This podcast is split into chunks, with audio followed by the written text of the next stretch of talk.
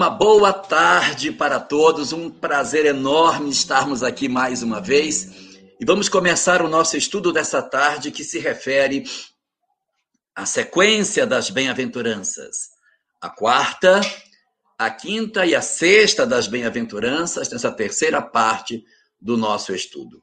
Então, para que a gente possa conversar um pouco sobre essas bem-aventuranças, vamos voltar um pouco no tempo a um momento histórico anterior a esse que nós vivemos, quando a humanidade começava a se desenhar, quando, segundo a doutrina espírita, a humanidade começava a trabalhar a, o início do processo de civilização na Terra.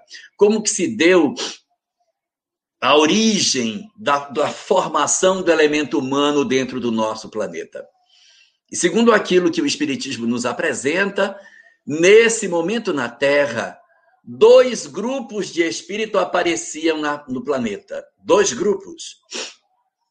Um grupo era formado pelos espíritos que haviam vindo naturalmente no processo evolutivo da Terra, haviam passado pelo longo mecanismo da evolução das espécies, no processo lento da migração, em que esses espíritos estavam ensaiando as suas encarnações no ambiente chamado ambiente hominal, no ambiente humano.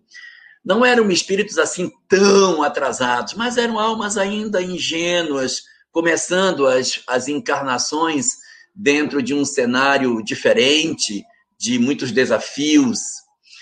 E segundo a doutrina espírita, havia um segundo grupo de espíritos que participava da história da Terra, que compunha a população do planeta. Esse segundo grupo não era um grupo que tinha evoluído naturalmente dentro da história do planeta. Esse segundo grupo não teria feito a sua transição de mundo primitivo para mundo de provas e expiações na Terra.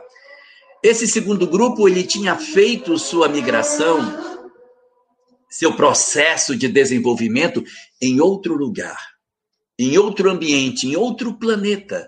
Porque, sendo o universo infinito, existem inúmeros planetas nesse momento, no mesmo grau de evolução da Terra, inúmeros acima e inúmeros abaixo. E num desses que tinha um grau de evolução parecido com o que a Terra tem hoje, retirou-se uma quantidade significativa de espíritos atrasados para o ponto de vista daquele orbe, porque eram almas muito endurecidas, e esses espíritos vieram trazidos para a terra, para aqui comporem, de certa maneira, a civilização do nosso planeta, impulsionando o processo de crescimento e de desenvolvimento do nosso orbe. O que caracterizava esses espíritos que vieram para cá? Por que foram trazidos para compor a população da Terra? No dizer da obra de Emmanuel, A Caminho da Luz, eram entidades extremamente inteligentes, capazes de raciocínios complexos, mas ao mesmo tempo eram espíritos profundamente atrasados do ponto de vista moral. Grande evolução no aspecto intelectual, atraso significativo no aspecto moral. A moral não acompanhava o intelecto. Tinham muita inteligência, mas um atraso gigantesco. O que caracterizava fundamentalmente esse atraso era, no dizer de Allan Kardec, um elemento: o orgulho. O orgulho. Segundo Allan Kardec, no livro Obras Póstumas, tudo nasce do orgulho. O orgulho é o sentimento que diz que eu sou mais importante do que os outros. Eu não enxergo os outros. Eu sou mais importante. E como eu sou mais importante, eu quero tudo para mim. Por eu achar que eu sou mais, então eu quero mais. Então, por essa lógica, segundo Allan Kardec, o próprio egoísmo é nascido do nosso orgulho. O orgulho é que impulsiona o homem a querer mais para si e, consequentemente, diminuir por essa razão, o interesse em atender às necessidades das outras pessoas. Resultado: nós tínhamos assim duas sinalizações desse povo que veio para cá. Eles eram marcados por uma forte presença do orgulho e, consequentemente, do egoísmo.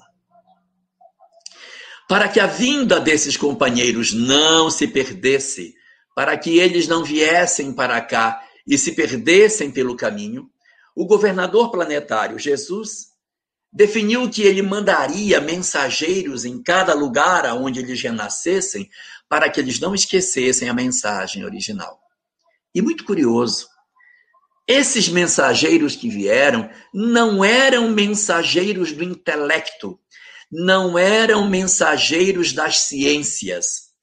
Os mensageiros que vieram eram todos mensageiros do amor. Eram mensageiros do coração, porque o objetivo desses mensageiros era retirar o atraso moral que esses companheiros possuíam. Porque, do ponto de vista intelectual, eles já estavam razoavelmente equilibrados, já tinham avançado bem. O problema era o aspecto moral que tinha ficado para trás. Eles haviam feito um grande desenvolvimento da intelectualidade, mas moralmente haviam ficado muito abaixo. Então, esses mensageiros que foram chamados a contribuir nesse processo tinham como foco fundamental a questão do sentimento, a questão do amor.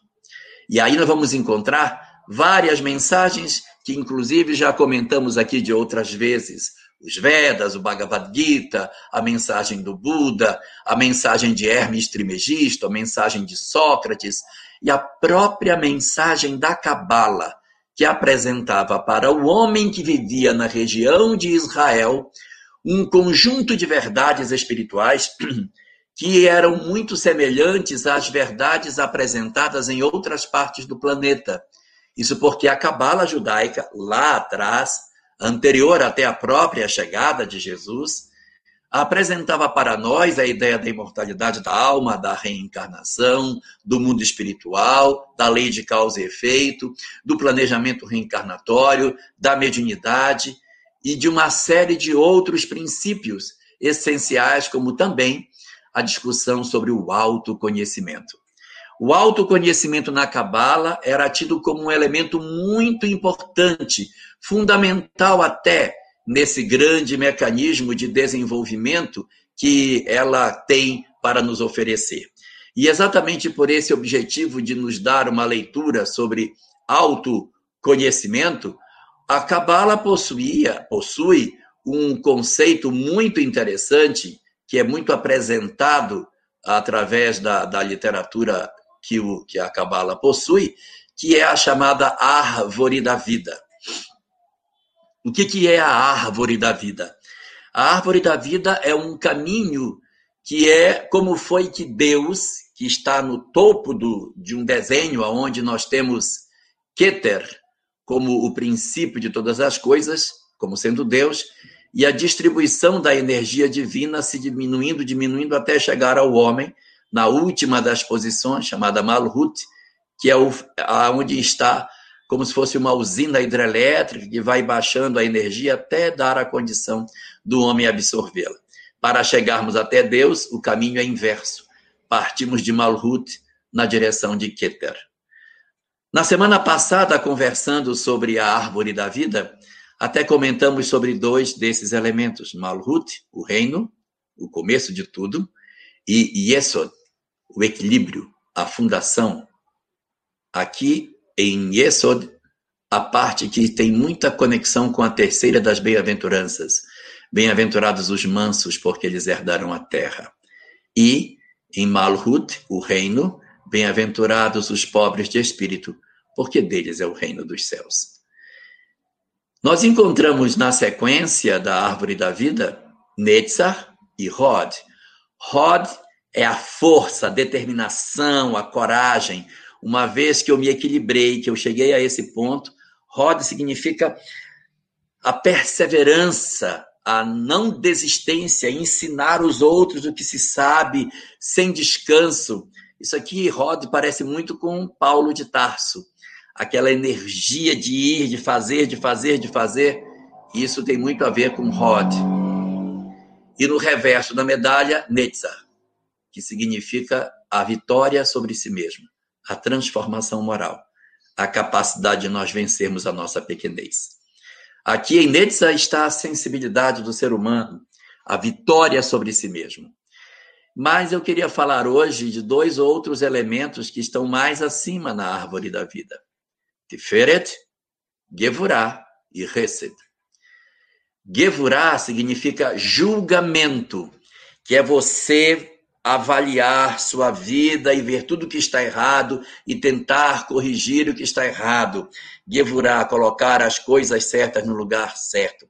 É ajustar o que está fora de lugar, consertar o que está errado na sua vida.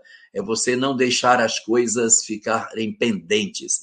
Então, no Gevurah, é tudo aquilo que diz respeito ao que está incorreto no seu eu, você trabalhar para colocar isso de maneira justa no ponto correto.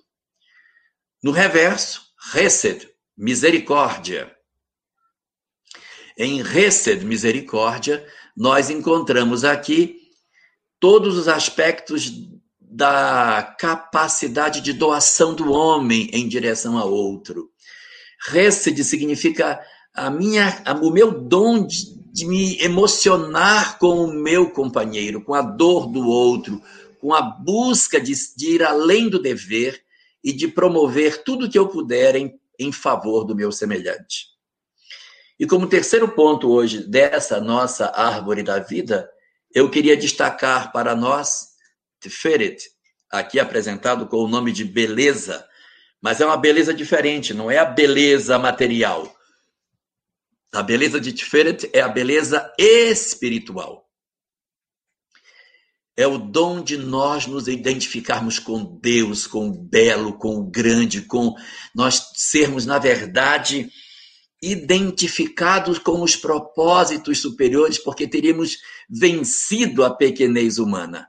Tiferet é a única dessas emanações, chamadas de Sefirah, então é a única das Sefirot, que tem conexão com todas as outras. A única, a beleza espiritual, o esplendor espiritual, ele está conectado com todos os outros elementos da árvore da vida.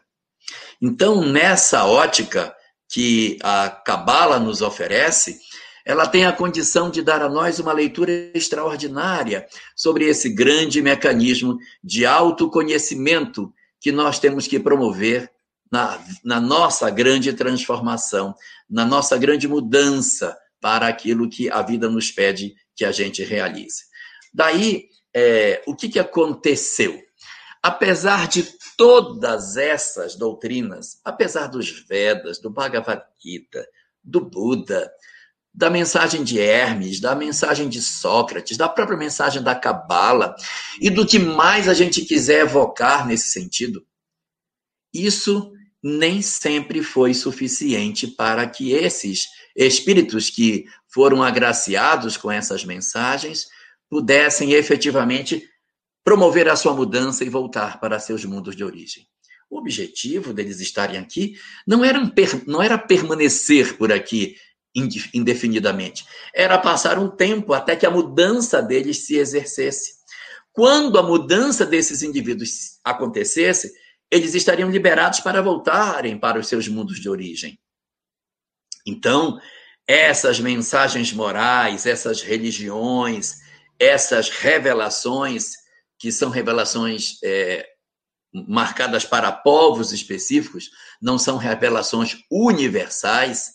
Nós temos apenas, segundo o Espiritismo, três revelações que são universais que é a de Moisés, que é um momento em que a humanidade inteira poderia entender aquela lei.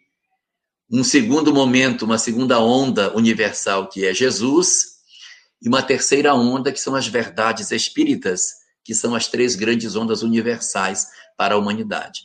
Retirando essas três universais, nós temos inúmeras que são locais, regionais, para povos específicos em função das características que eles possuíam.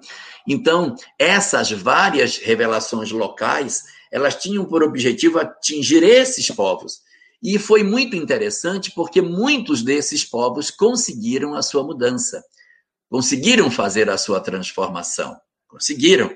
e aí eu ouvir a mensagem do Buda, a mensagem de Krishna, ouvir a mensagem de Zaratustra, de quem quer que fosse, eles se sensibilizavam e iniciavam uma modificação que lhes dava a condição mínima de retorno para seus mundos de origem. Mas eles precisavam fazer essa mudança. Por quê? Porque eram espíritos marcados pelo egoísmo, pelo orgulho. E se nós formos perceber as páginas da nossa história, o que mais tem nas páginas da história da humanidade, quando a gente toma o nosso período lá de trás, do começo da formação da história da Terra, quais eram os males que mais afetavam os nossos companheiros que, de certa maneira, teriam chegado à Terra para promover um crescimento do planeta como um todo, pela sua contribuição, e, ao mesmo tempo, conseguirem a libertação de suas almas. Consultando as páginas da história, o que é que nós encontramos? Nós encontramos governos tiranos que esmagavam seus súditos, enquanto os seus poderosos viviam na opulência, numa condição nababesca, enquanto a população estertorava na miséria. Nós temos o monstro da guerra, infelicitando os lares, destruindo famílias, esmagando a história de muitas e muitas criaturas, gerando processos obsessivos sem conta e se perpetuando na história com retaliações das guerras que se multiplicavam, a ponto de se poder dizer que na história da humanidade como um todo, apenas durante 230 anos o planeta Terra esteve em paz. Em boa parte da nossa história, quase totalidade, o planeta esteve com pelo menos uma guerra acontecendo. Pelo menos uma guerra. E esses 230 anos de paz não foram anos seguidos, eles são picados, são 10 anos aqui, 30 ali, 20 ali. Somando tudo, a humanidade só tem 230 anos de paz. Então a guerra também foi um elemento muito forte na nossa história. Um terceiro elemento extremamente significativo na construção da nossa civilização, na civilização terrena, é o fenômeno da escravidão em que um indivíduo se considerava dono de outro indivíduo, com capacidade de dispor sobre sua própria vida. Comprava-se pessoas para usos específicos, sem a menor preocupação sobre que, quem eram esses, esses indivíduos, sobre a condição de vida que eles enfrentavam, e se dispunha da vida dos outros como se nós fôssemos, na verdade, os senhores dela. Além desse processo, a subjugação também foi muito cruel.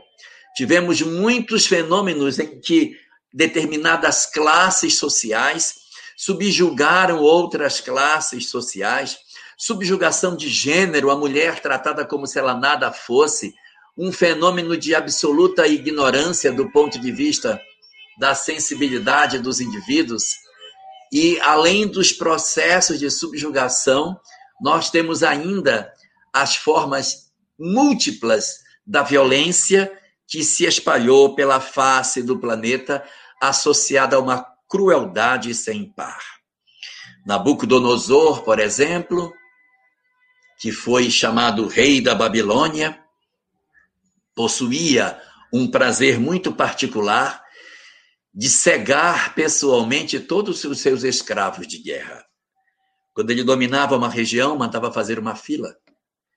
E ele, em pessoa, cegava as pessoas que eram trazidas dos campos de batalha. Sem motivo nenhum.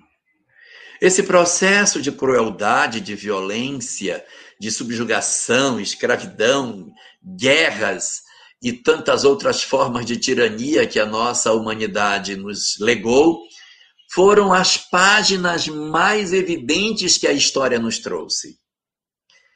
E, ao mesmo tempo, nós observamos que determinados fenômenos que são muito presentes nos dias de hoje não eram tão presentes no passado, como, por exemplo, a depressão, a ansiedade e o suicídio não se constituíam dramas tão relevantes como os outros, a violência, a guerra, a tirania, a barbárie. Sabe por quê? Porque os maiores problemas que o ser humano enfrentava naquele período não eram as questões que diziam respeito do homem com relação a ele mesmo. Os maiores problemas que nós tínhamos naquele período eram os problemas do homem com relação a outro homem. Eram as minhas questões com relação aos outros. A grande lacuna do comportamento humano era na minha incapacidade de enxergar o outro. De certa maneira, é como se a humanidade não compreendesse que o outro também era pessoa. Nós explorávamos as pessoas sem o menor critério de entender a extensão do sofrimento que pudesse estar passando na outra criatura. Então, nós éramos, a bem da verdade, almas profundamente egoístas profundamente centradas no nosso próprio ego e alheias à dor das outras pessoas. Faltava-nos, portanto, a percepção do outro. Nós não tínhamos isso. E é curioso nós observarmos que as outras revelações elas tinham também um foco muito grande no próprio ser humano. Não estou aqui falando mal do Buda, mas a, o foco do Buda é no processo de autoiluminação. Na minha libertação das minhas imperfeições. Evidentemente, isso passa pelo outro, mas o outro não é o foco da minha discussão. O outro não é o foco.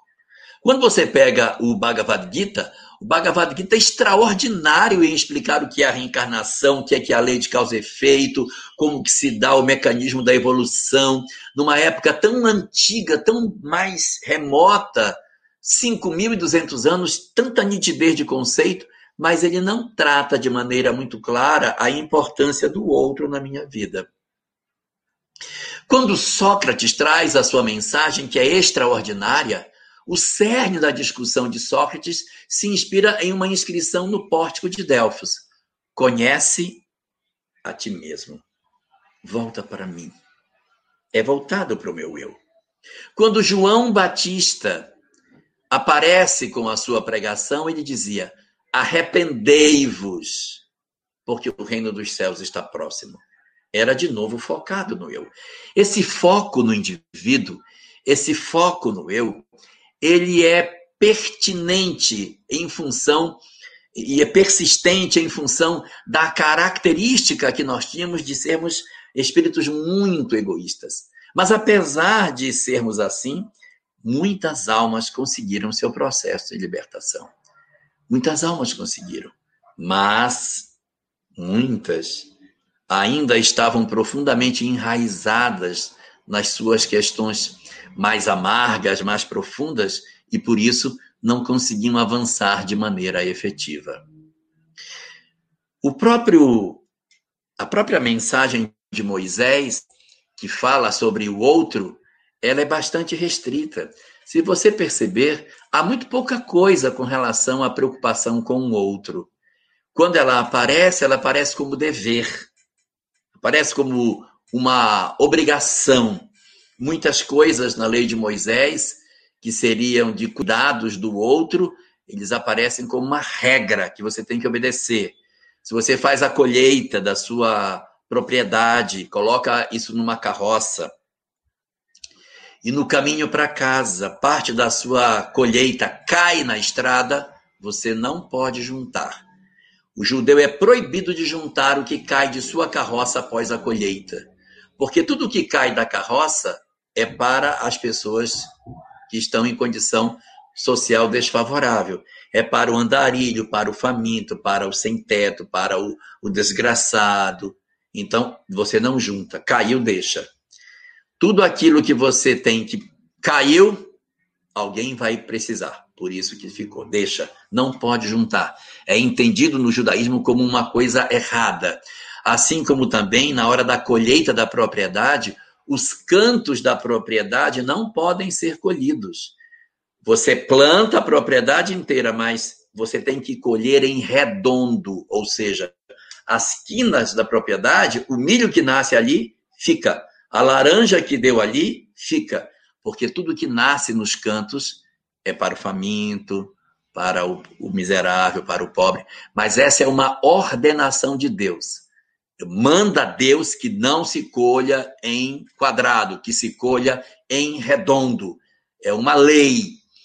Ao todo, no judaísmo, são 613 leis. Nós falamos muito dos Dez Mandamentos, mas são muito mais. E você vê que, até mesmo quando se fala da nossa relação de amar as outras pessoas, é muito restrito. Porque o mandamento diz como? Amai o próximo, não é o outro. O mandamento não diz para amar o semelhante, ele diz o próximo. O que é o próximo? É um amor, mas é o um amor só das pessoas bem pertinho de mim. Ele não distende esse amor para mais longe. Quando a gente pega em hebraico, esse próximo é a pessoa que realmente que é próximo. Nós é que, na condição de cristãos que somos, achamos que a palavra próximo significa qualquer pessoa. Olho próximo. Quem mora na China não é nosso próximo. Próximo é quem mora na mesma cidade que eu, na mesmo bairro que eu, na mesma casa que eu, esse é meu próximo. Morou longe, não tem obrigação com ele. A lei de Moisés é amai o próximo. Ele poderia ter dito amai o teu semelhante, ou amai o, ou os outros. Isso não. Ele disse para amar só o próximo. Só o próximo. Então, é um, uma coisa muito pequenininha. Eu só tenho que amar quem está pertinho de mim. E é isso que Jesus vai mudar completamente. Porque a mensagem de Jesus, ela difere de todas as demais mensagens. E eu não estou falando isso com demérito da mensagem de Buda, de Cristo, de nem deles, até porque elas são absolutamente extraordinárias, são incríveis. Mas cada uma tem o seu viés. O viés da mensagem de Jesus é o outro. É, é a outra pessoa é o próximo. Sabe por quê? Porque esse era o grande problema dos que haviam ficado. Ele mandou os mensageiros para que esses mensageiros despertassem os que aqui estavam, eles acordassem, eles percebessem, eles despertassem para o que eles tinham que fazer e em seguida eles começassem a fazer a sua mudança a ponto de voltarem. Muitos voltarem, voltaram, mas muitos ficaram. Para os que ficaram aqui, eu precisava de uma mensagem que fosse mais direta, que fosse mais clara. Então, quando chegou nesse ponto de maturação, em que boa parte dos que já poderiam ter ido foram e ficaram por aqui, os que ainda estavam pendentes, então foi a hora de Jesus dizer: Bom, agora quem vai sou eu. E a minha mensagem, ela está centrada no outro a minha mensagem está centrada na relação minha com o, da, com o de outras pessoas. Veja que os mandamentos do Cristo, as falas dele, elas poucas vezes se remetem ao homem consigo mesmo. A quase totalidade dos ensinamentos de Jesus tem sempre duas pessoas no cenário. Ele diz: perdoa, é, fazei aos outros aquilo que queirás que os outros vos façam. Ele tem sempre um. Se alguém te tira a capa, dá para ele também a túnica. Se alguém quer que tu vás uma milha, vai com ele duas. Se você diz ao seu irmão, raca, já é réu no juízo. Veja que a, a discussão do Cristo ela é sempre uma relação interpessoal. Ela não é intrapessoal. Mensagem do Buda, intrapessoal. Mensagem de Jesus, interpessoal. Era chegado o momento de nós fazermos a maior de todas as descobertas da história da humanidade. A humanidade teve vários descobridores, vários inventores, mas o maior de todos os descobridores foi Jesus. Porque ele descobriu para nós a chave da nossa libertação espiritual, o outro. Jesus apresentou para nós, de maneira muito clara, a importância do outro na nossa vida, substituindo a ideia que nós tínhamos anterior, de que você tinha que ter uma vida mais dura, mais rígida, por uma proposta profundamente diferente, centrada no amor, mas não somente o amor ao próximo. Que amor ao próximo é só o próximo, mas o amor ao outro. Fazei aos outros aquilo que queirais que vos façam. Em outras oportunidades, não fazei ao outro aquilo que não queirais que os outros vos façam. Não tem contorno de proximidade. É o outro, não é mais o próximo. E isso é lindo, porque é uma transformação muito grande de conceitos que Jesus vai fazer. E essa, essa importância da relação do outro na nossa vida, nós vamos encontrar desde a sua primeira fala. A primeira fala de Jesus já traz por dentro dela essa importância fundamental do outro na nossa existência. Porque no seu primeiro sermão, o chamado Sermão da Montanha, ele vai destacar a importância das outras pessoas no nosso processo de crescimento espiritual. O sermão inicia com as chamadas nove bem-aventuranças. Essas nove bem-aventuranças, elas são é, divididas em três pacotinhos. As três primeiras que nós vimos na semana passada, que são bem-aventurados os pobres de espírito, bem-aventurados os que choram e bem-aventurados os mansos, é uma relação do homem consigo mesmo. Sou eu comigo. Agora, a quarta, a quinta e a sexta das bem-aventuranças não se referem mais a uma questão do homem consigo próprio, mas vai destender a relação do homem para fora de si. Nas três primeiras, nós fomos para dentro. Agora, nós iremos para fora, na direção do outro. Por quê? Porque o sermão da montanha, ele era uma mensagem destinada a cinco multidões diferentes. Cinco.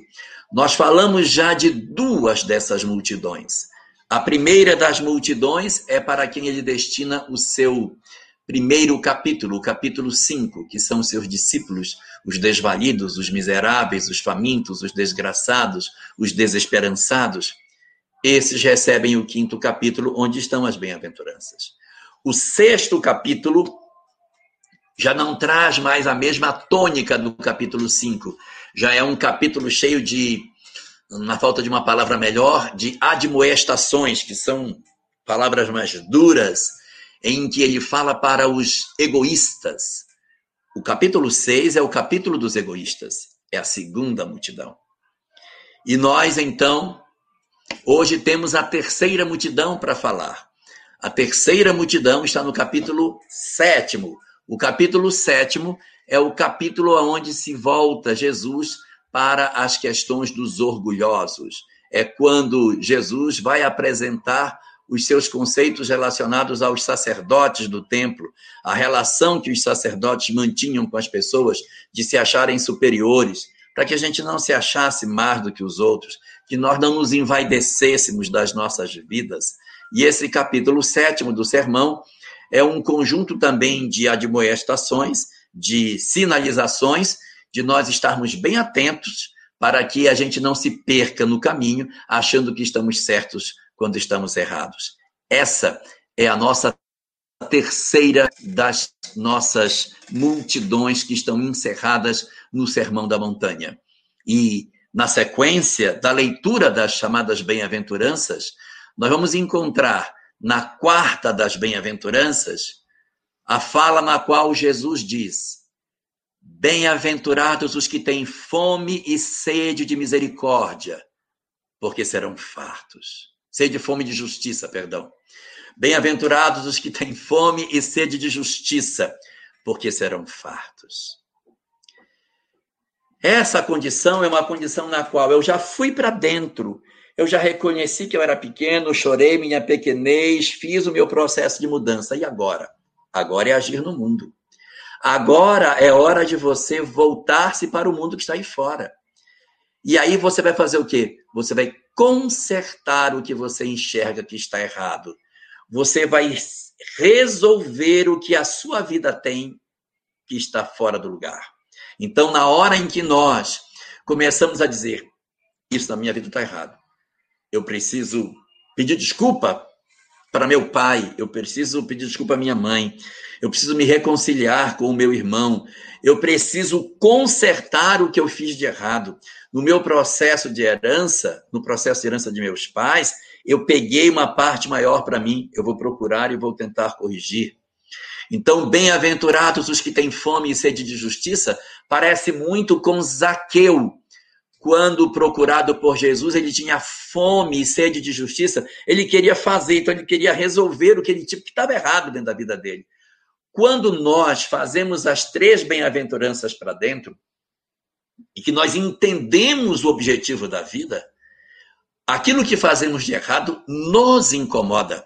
E muitos de nós sentimos a necessidade de voltar sobre os próprios passos, de retornarmos pelas nossas próprias veredas para consertar aquilo que está errado nas nossas histórias.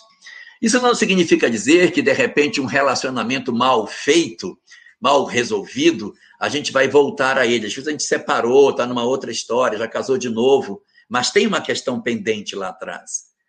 Quando isso está pendente, nós precisamos resolver. De que maneira? Nós temos que resolver primeiro conosco. Sabe? De tirar aquela mágoa que a gente tem dentro do nosso coração. E quando as pessoas às vezes nos procuram para dizer, olha, eu acho que eu fui errado, não me interessa, não quero, não quero encontrar com você, aí vocês não precisam mudar. É a hora de a gente poder conceder perdão às pessoas. É hora de você tirar aquela mágoa que está dentro da sua alma. Você traz um peso tão grande porque você tem mágoa, eu tenho ódio. Então, é, você sabe que as pessoas têm ódio de você, têm mágoa de você, e você querer corrigir aquilo que está errado, você ir atrás das pessoas e dizer: Olha, eu, eu fiz errado. Eu quero te pedir desculpa pelo que eu fiz. Não quero fazer mais isso. Então, você conseguir voltar sobre seus próprios passos e corrigir aquilo de errado que você fez é muito importante para que a gente não fique com aquela visão, não, eu fiz errado, agora já fiz errado, agora vai até o final. Porque, por exemplo, você tem uma separação conjugal que você teve, que você teve uma relação extremamente agressiva, violenta, ela foi muito, muito forte em termos de litígio. E aí hoje você diz, gente, eu fiz, eu, como, como eu me excedi, eu preciso pedir desculpas do que eu fiz. Preciso de desculpa do meu filho, preciso pedir desculpa na casa espírita de algumas bobagens que eu falei eu preciso é, rever a minha conduta. Então, quando a gente faz esse movimento, nós estamos querendo corrigir as coisas porque estamos com fome e com sede de justiça. Porque nas nossas vidas nós precisamos resolver o que está pendente. Resolver o que está pendente não é chegar com a mulher que você separou e olha, volta, larga esse cara que você está, volta com o que tem que consertar. Nem sempre. Às vezes é possível até voltar, mas essa não é a condição que eu estou falando. Resolver é resolver dentro. É você não caminhar com o peso dentro da sua alma. É voltar e poder dar leveza na caminhada. Tomamos decisões muito amargas. Às vezes a gente colocou alguém para fora de casa. Às vezes nós colocamos nossos pais no asilo. E isso nos incomoda, isso nos rói a consciência. Quando eu caio em mim mesmo e mergulho no meu próprio eu, na terceira das bem-aventuranças, a quarta é fatal. Eu vou atrás para desfazer os nós daquilo que eu criei. Então, essa é a, esse é o momento singular na qual tudo que está fora das nossas vidas, em termos de justiça, nós vamos tentar equilibrar para que haja a condição de nós olharmos para trás, sentindo que nós conseguimos, de alguma forma, minimizar as coisas erradas que estavam. É pedir desculpas, pedir perdão, consertar o que ficou errado, refazer relações que estão rasgadas. Às vezes você não fala com um filho, não fala com uma filha, é, é de mal com o irmão, não fala com os pais. Bem-aventurados os que têm fome e sede de justiça, porque eles serão fartos. É cada um de nós ser capaz de costurar as relações rompidas, serzir esse pano que está rasgado, para que a gente possa se cobrir com as nossas virtudes e não ficarmos ao relento, sentindo o frio das nossas misérias morais. Então é a hora de nós efetivamente caminharmos para darmos um senso de justiça e de equidade em todas as coisas que nós decidimos, para que a gente possa voltar e se resolver. Essa é a quarta das bem-aventuranças. Temos a quinta. Bem-aventurados os misericordiosos, porque eles alcançarão misericórdia. Essa é uma coisa extraordinária. Porque depois que eu tiver descoberto que eu sou errado na primeira chorada pequenez, promovido um processo de autoencontro e ido procurar as pessoas para pedir desculpas daquilo que eu fiz, eu estou apto para perdoar. Então agora é hora de nós concedermos perdão, de nós libertarmos as pessoas, libertarmos as pessoas que nos feriram para que elas não carreguem culpa e, ao mesmo tempo, para que nós nos libertemos da vida, da necessidade do reencontro. Então, essa bem-aventurança que fala sobre nós sermos misericordiosos, ela tem um duplo fim. Ela tem o fim de oferecer a cada um de nós a oportunidade de darmos paz ao coração das pessoas que nos feriram, porque é, é muito ruim você, de repente, ter alguém que você ama e a pessoa dizer para você: Não, eu não perdoo você pelo que você fez. O que você fez não tem perdão, eu vou levar até o final dos meus dias o meu coração amargo por aquilo que você praticou comigo, que isso não se faz. Quando nós fazemos isso, nós infelicitamos o outro, porque o outro fica carregando um peso desnecessário e, ao mesmo tempo, nós nos tornamos vítimas desse processo nós carregamos uma bigorna nas costas, porque não conceder perdão é uma das maiores infelicidades que o homem pode cometer durante a vida terrena. Se nós tivemos alguém que fez algo para nós e nós dissermos, não, eu não vou dar perdão porque ele não merece perdão, nós ignoramos uma lei extraordinária de Deus, da lei de causa e efeito, que é a lei do perdão.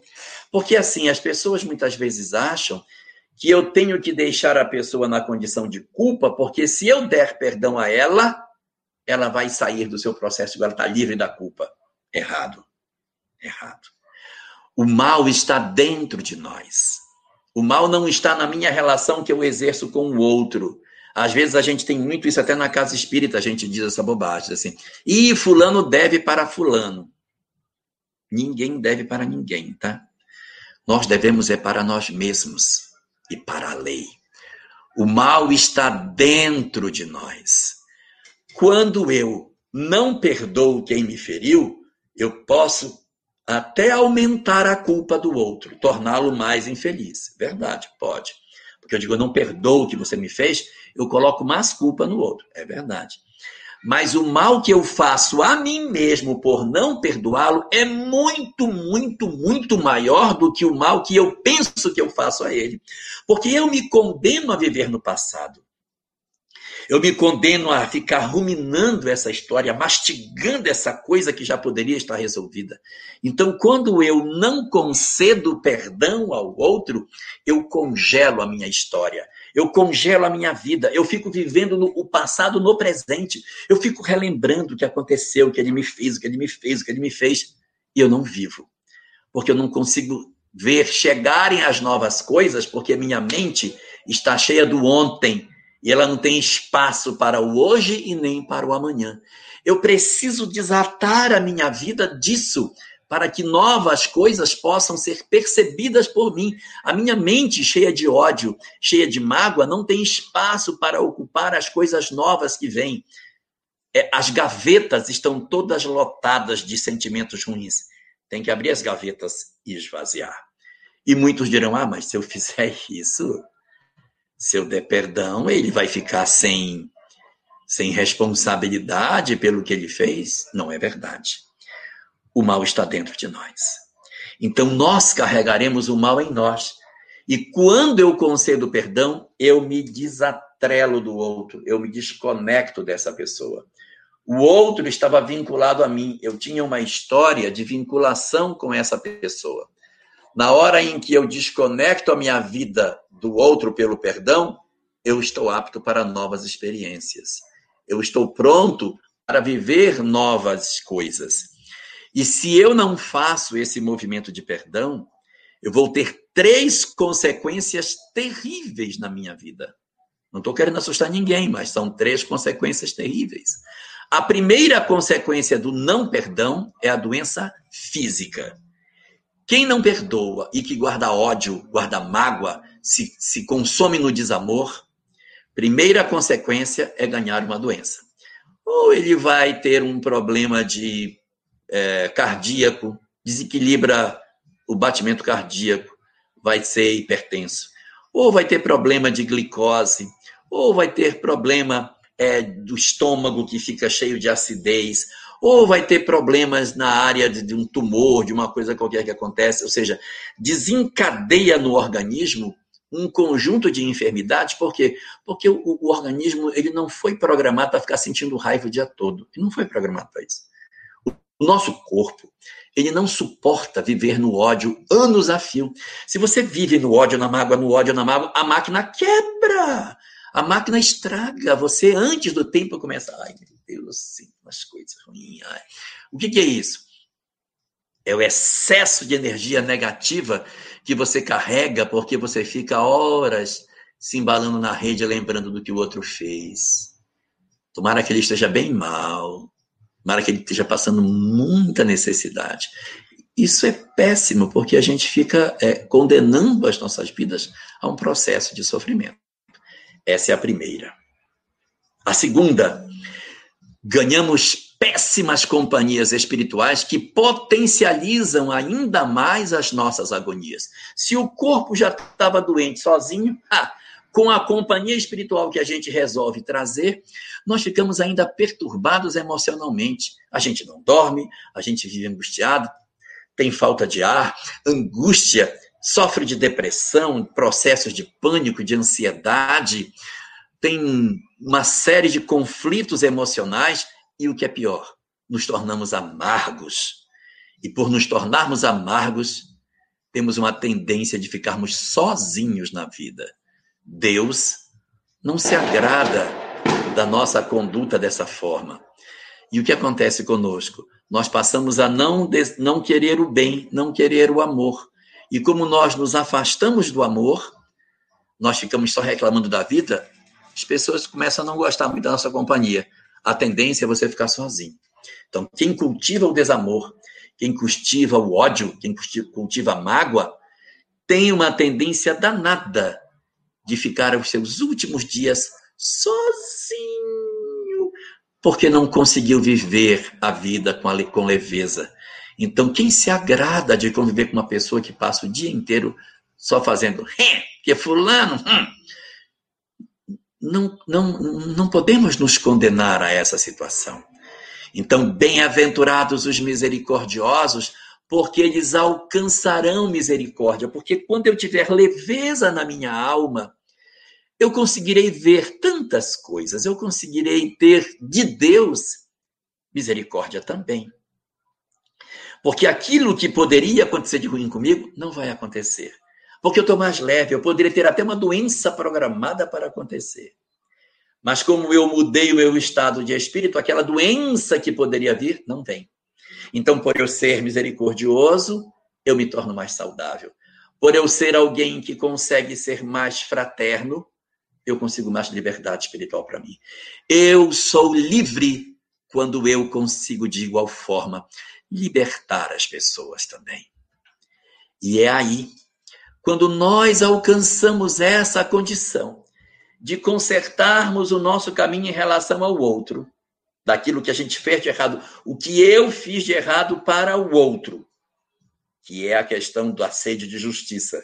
E quando eu conserto o que os outros fizeram de errado para mim, que é a misericórdia, quando eu resolvo esses dois pontos, eu consigo alcançar a plenitude da vida.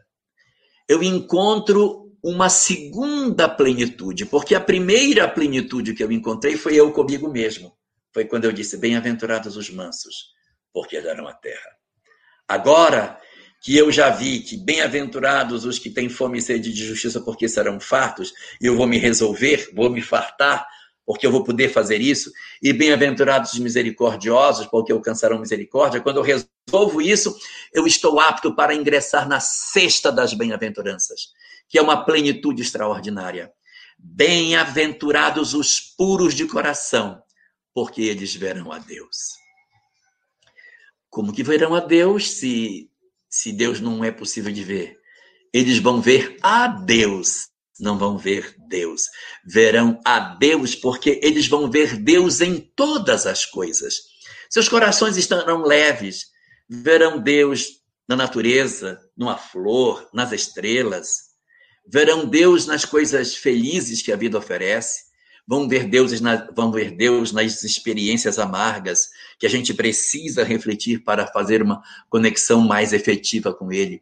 Então, é como se fosse uma segunda grande plenitude que a gente alcança na hora que nós fazemos essa transformação das nossas existências. Se nós pudéssemos efetivamente fazer uma reflexão sobre esse conteúdo, olhando de alguma forma aquilo que é, a árvore da vida da Cabala nos apresenta, nós vamos ver que bem-aventurados os que têm fome e sede de justiça, tem a ver com Gevurá, julgamento. Bem-aventurados os misericordiosos, porque alcançarão misericórdia, tem a ver com Hesed, misericórdia. E bem-aventurados os puros de coração, porque eles verão a Deus diferente a única das a única das Sefirot que consegue se conectar com todas, inclusive com Keter, a morada do absoluto de Deus. Então eu vou poder ver a Deus quando eu estou nesse nível de plenitude. O que se está querendo dizer com isso? Na hora em que nós, por algum motivo, fazemos em nós a nossa libertação, dando perdão e, e pedindo perdão, é um sinal de que nós encontramos o outro. E quando eu encontro o outro, eu me liberto. Eu estou livre. E se a gente perceber, Yesod, na árvore da vida, está na mesma linha de Tferet. São as duas plenitudes do equilíbrio. A primeira, bem-aventurados os mansos, e a segunda, bem-aventurados os puros de coração, porque eles verão a Deus. Nós estaremos então, portanto, saindo de daquela condição de eu comigo mesmo para ir eu ao encontro do outro, eu ao encontro do próximo. Essa é a grande descoberta. Nenhum dos reveladores, nenhum dos reveladores conseguiu ser tão claro com relação à importância de nós buscarmos o outro como Jesus.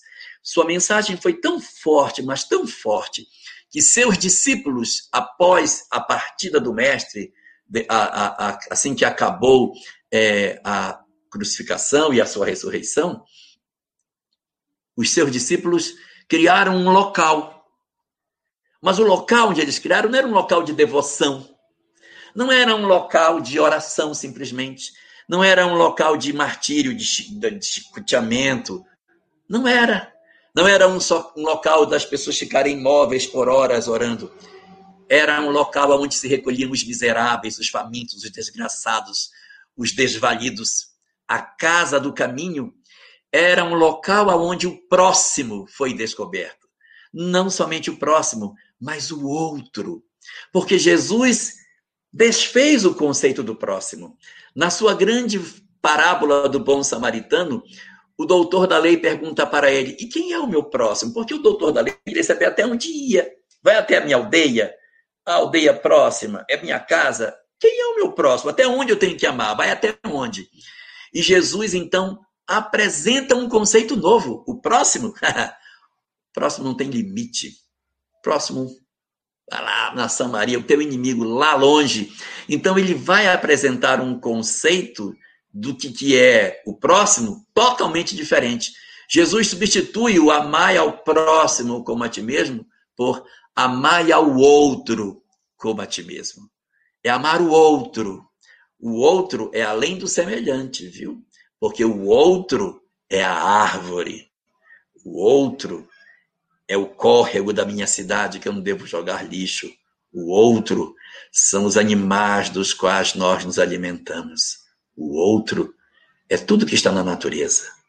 É muito mais do que o próximo. É muito mais profundo.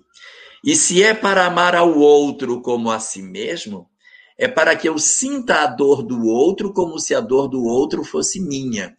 Quando o outro sente dor, eu só posso dizer que eu amo o outro como a mim mesmo, se o que dói no outro dói como dói em mim. Se o que dói no outro dói como dói em mim, então eu estou amando o outro como a mim mesmo. E se o que dói no outro é como se fosse uma dor minha, o outro não existe.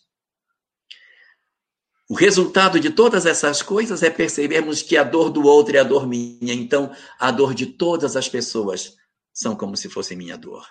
O outro é uma extensão do meu eu. Eu, quando me condoo de maneira intensa pela dor de todos os semelhantes, eu alcancei a plenitude de dizer: Bem-aventurados os puros de coração, porque eles verão a Deus. Os puros de coração são os que tiraram do seu coração toda a mágoa, todo ódio, todo ressentimento, todo desamor, estão com as almas limpas e veem Deus em todas as coisas. E assim alcançam a segunda das grandes plenitudes, motivo pelo qual Jesus, traçando a sua doutrina, estabeleceu o próximo e o outro, mais especificamente, como a tônica central de toda a sua mensagem. Bem-aventurados, portanto, são todos aqueles que não somente conseguem acesso às bem-aventuranças, mas que conseguem entender em cada uma delas um degrau após um degrau, para que nós alcancemos a plenitude da graça da presença do Senhor em nós. Bem-aventurados sejamos todos nós que vencemos o desamor e já estamos conseguindo, na condição de sermos, um pouco que seja, puros de coração, vermos a Deus em muitas coisas que nos cercam. Portanto, aproveitemos as lições que o Espiritismo nos oferece e façamos também a nossa escalada das bem-aventuranças para alcançarmos a condição de vermos a Deus. Jorge, o nosso amigo Luiz Henrique, ele perguntou em dado momento sobre a obra que você citou, é A Caminho da Luz de Emmanuel, correto? Ah, sim, a obra que eu falei sobre os exilados, sim, Caminho da Luz de Emmanuel. Isso, acho que ele não registrou lá, então é, vamos trazer. Tem uma pergunta aqui, deixa eu encontrar ela. Ela está um pouquinho fora do tema, que é sobre o quarto mandamento, mas a gente vai colocar só para não ficar fora da sequência. Tá aqui. Leda Márcia. Jorge, parabéns, que Jesus te ilumine sempre na caminhada da vida. Você pode nos dizer sobre o quarto mandamento, guardar o dia de sábado? Ela é de Uruaçu, Goiás. Boa tarde, Leda. É, o quarto mandamento que diz guardar o dia de sábado é visto pelos cristãos como se os judeus no sábado se recolhessem, se enfurnassem, ficassem imóveis sem fazer nada e fosse um dia de tristeza totalmente errado. O quarto, quarto mandamento, que remete ao dia de sábado, é o dia mais importante para os judeus. Eles passam a semana inteira se preparando para o Shabat. Então, já começa a semana, vamos passar o Shabat, onde vai ser como e tal, porque é a celebração da vida, a celebração da presença de Deus nas nossas vidas e, fundamentalmente, Leda, é uma reunião para a família. Às seis da tarde da sexta-feira, as famílias se reúnem. É muito bonito porque você vê a família, a família toda em torno da mesa, vai se orar, vai se pedir as bênçãos de Deus para o lar, vai se fazer uma refeição todos juntos, vai se relembrar muitas coisas. Existe muito ritual, é verdade, mas é um, um, um momento muito mágico no sentido de da família estar toda próxima, cada um com as suas atribuições, é, nesse dia. É uma coisa muito bonita. As mulheres aqui iniciam o Shabat acendendo as, as velas, cobrindo o rosto, e de, depois de dizer a, a brachada das velas, tira a mão para contemplar a luz, relembrando aquele Fiat Lux, né? faça-se a luz. Então eles relembram a criação desse Shabat. Isso é belo. E muitas pessoas se puxa, mas, é, é, mas ficar assim sem trabalhar, sem nada. Pois é. É muito importante que a gente tenha um dia para parar com a família. Nossa civilização ocidental perdeu esse contato mais estreito dentro de casa. A gente acaba fazendo refeições, cada um numa hora diferente, dormindo, entrando. A casa fica parece um hotel, a gente acaba não se encontrando. E esse sentimento de união familiar, esse sentimento de estarmos todos juntos, é muito importante. Dentro de doutrina espírita, ou melhor, dentro do movimento espírita, nós encontramos uma prática que assemelha-se muito à reunião do Kabbalat Shabbat, que é a reunião da recepção do sábado, que ocorre na sexta-noite. Chama-se Culto do Evangelho no Lar. O Shabat é uma vez por semana. O culto do Evangelho no Lar, uma vez por semana. O Shabat é uma reunião de família. O culto do Evangelho no Lar, uma reunião em família. No Shabat se ora e se pede bênçãos pelo lar. No culto do Evangelho, se ora, se pede bênçãos pelo lar. No Shabat, como ainda é dia de, vai começar o sábado, os judeus fazem o Shabat e permanecem em casa com os seus. É um momento para que você fique com a família. Você não vai trabalhar, não é para você ficar imóvel parado. É para você conversa com teu filho, conversa com tua filha, com a tua mulher, convive. É o momento para você conviver. Você não sai de casa. Não, não sai de casa. Por quê? Porque é para conviver. Você tem que conviver com os outros. É para que a gente esteja junto convivendo. E nesse particular, Joana de Ângeles tem uma mensagem na qual ela diz o seguinte: após o culto do evangelho no lar, não te demandes à rua. Permanece em casa até o final da noite para que tu possas usufruir ainda mais dos fluidos que os bons espíritos deixaram ali. Não faz com que o evangelho lar seja uma paradinha rápida do dia e depois você retoma suas atividades. Aproveita e mergulha em ti mesmo. E depois das reflexões do evangelho, a serena. Não liga a televisão, não faz nada. Fica, fica a família, faça uma refeição, estejam todos juntos, para que a família se fortaleça em seus laços. Esse sentido é o sentido do Shabat. E esse é o sentido que a gente lê quando a gente começa a pegar o evangelho lar. Então, é, é certo que os judeus fazem no sábado, sábado, sábado, sábado. O culto do evangelho pode ser em qualquer dia, mas o espiritismo é o espiritismo e o judaísmo é o judaísmo. Então, é só para poder mostrar que, dentro da doutrina espírita, a gente tem algumas sinalizações nesse sentido sobre a oração em casa.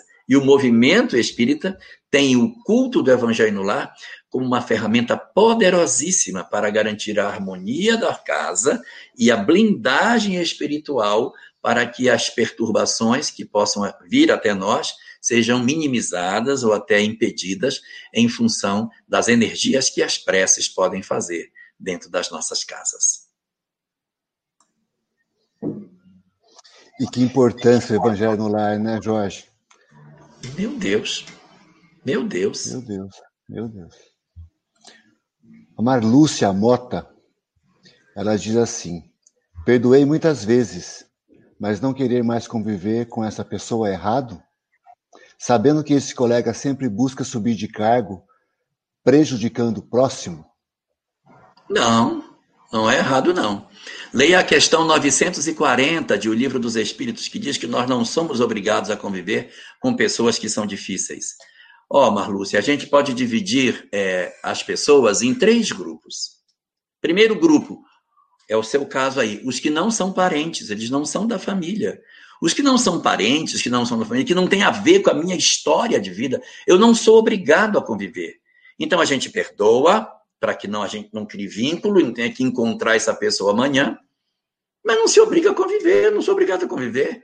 A gente também não vai ficar com ódio da pessoa. No trabalho, oi, bom dia, bom dia e tal, mas não, não, não permita com que a, a, o estreitar dos laços faça com que você volte a um processo de sofrimento.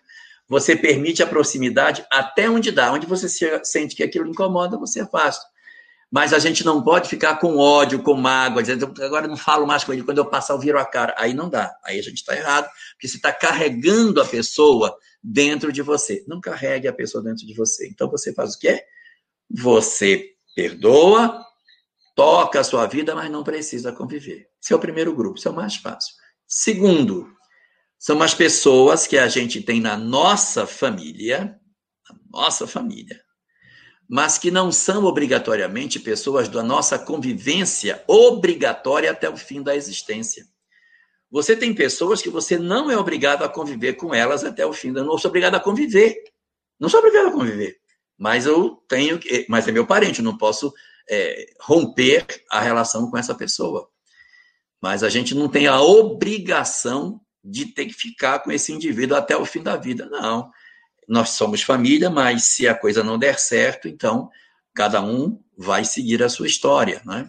Eu não estou falando só de marido, estou falando de cunhado, primo, pessoas que não, não sou obrigado a ter a convivência estreita com essas pessoas. É diferente de filho, de pai, de mãe, de irmão, porque esses estão muito mais próximos, muito mais próximos de nós. E o terceiro grupo é o grupo mais interno, que é filho, pai, mãe e, e irmãos. Esse é a nossa família consanguínea. Esse a gente não dá para virar as costas. Por mais que a gente tenha problema, dificuldade, a gente perdoa, mas a gente não pode assim, não quero nem conviver. Tem que trabalhar com um pouco de distância. Às vezes você tem filhos que são muito difíceis, filhos que são exploradores, narcisistas, viciados, é, criminosos. O que quiser fazer numa situação dessa? Então, quando você vive essa circunstância, você faz tudo o que você pode. Quando você sente que você não aguenta mais, que está deixando você doente, Aí você tem, já são adultos de repente, porque enquanto não é adulto não dá para você fazer isso. Já são adultos. E você não consegue resolver, então você faz o quê? Você mantém uma certa distância, coloca esse pessoal num canto, você fica no outro. Não rompe o laço de maneira definitiva, mas mantém o contato para que essas pessoas consigam se sentir de certa maneira assistidas, mas você se protege. Senão você fica muito vulnerável. As pessoas sugam suas energias, destroem sua saúde, infelicitam você, e podem jogar você num processo até depressivo.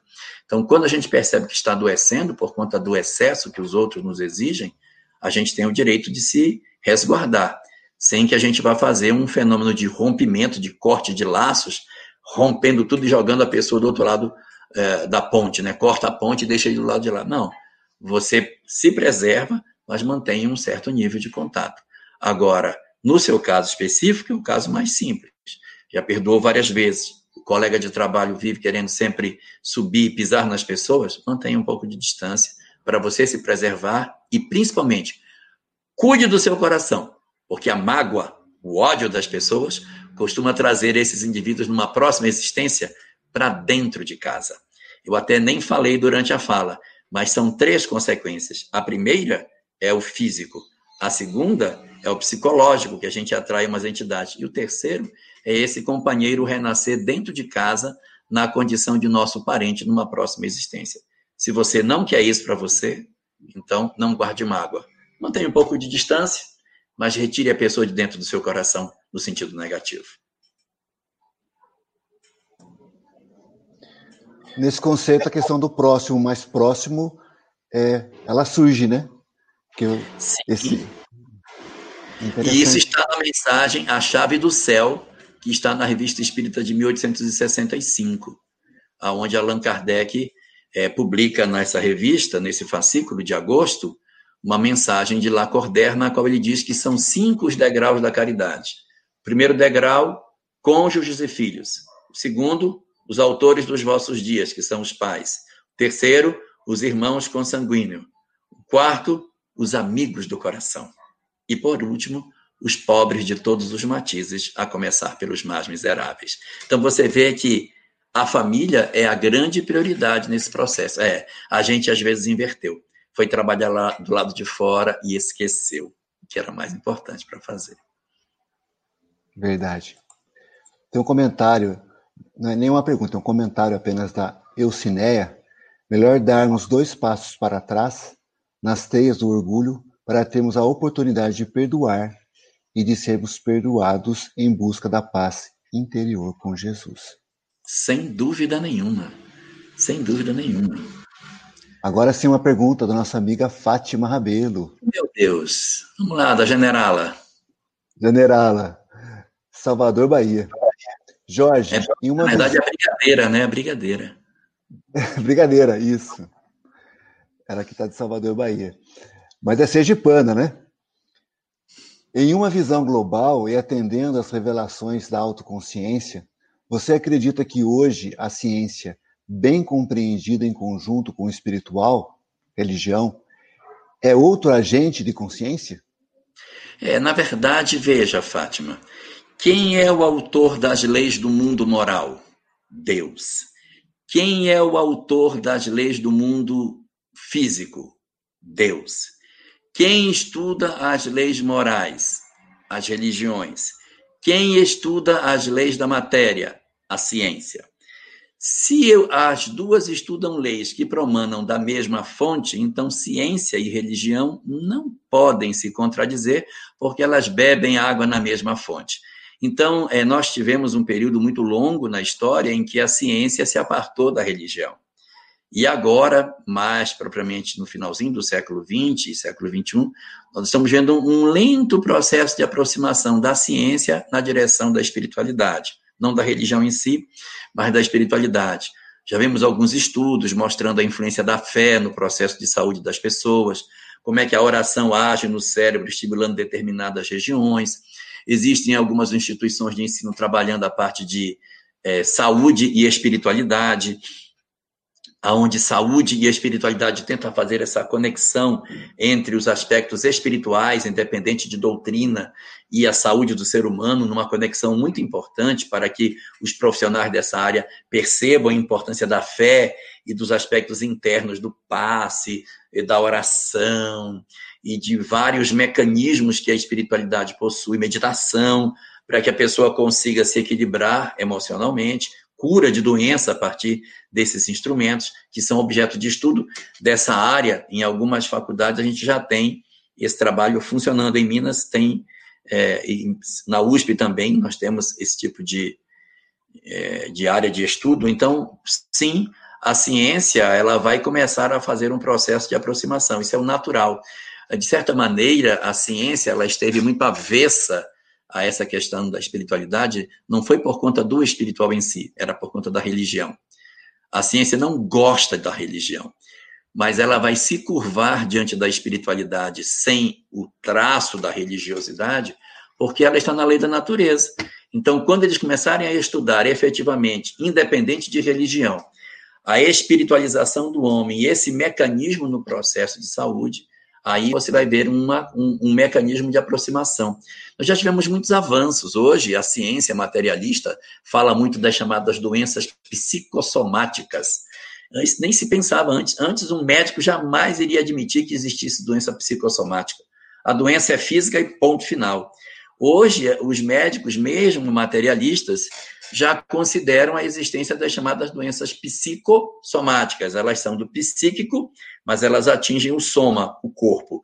E isso é um progresso gigantesco na direção desse casamento harmonioso entre a ciência e a espiritualidade, não digo a religião, mas a ciência e a espiritualidade para a construção de uma leitura mais exata das leis da natureza. Ótimo. Temos outra pergunta de uma amiga de grupo. Carmen, Carmen Diva, Diva. Diva Belmont. Rio de Janeiro. Jorge, o perdão está diretamente relacionado à mensagem de Jesus, mais vossos inimigos? Se está, seria pressuposto ou consequência? Desde já, obrigado. É, na verdade, o perdão é, seria uma, uma consequência do amor aos inimigos. E quando Jesus propõe o amor aos inimigos, ele desdobra isso, ele vai baixando em três dimensões diferentes.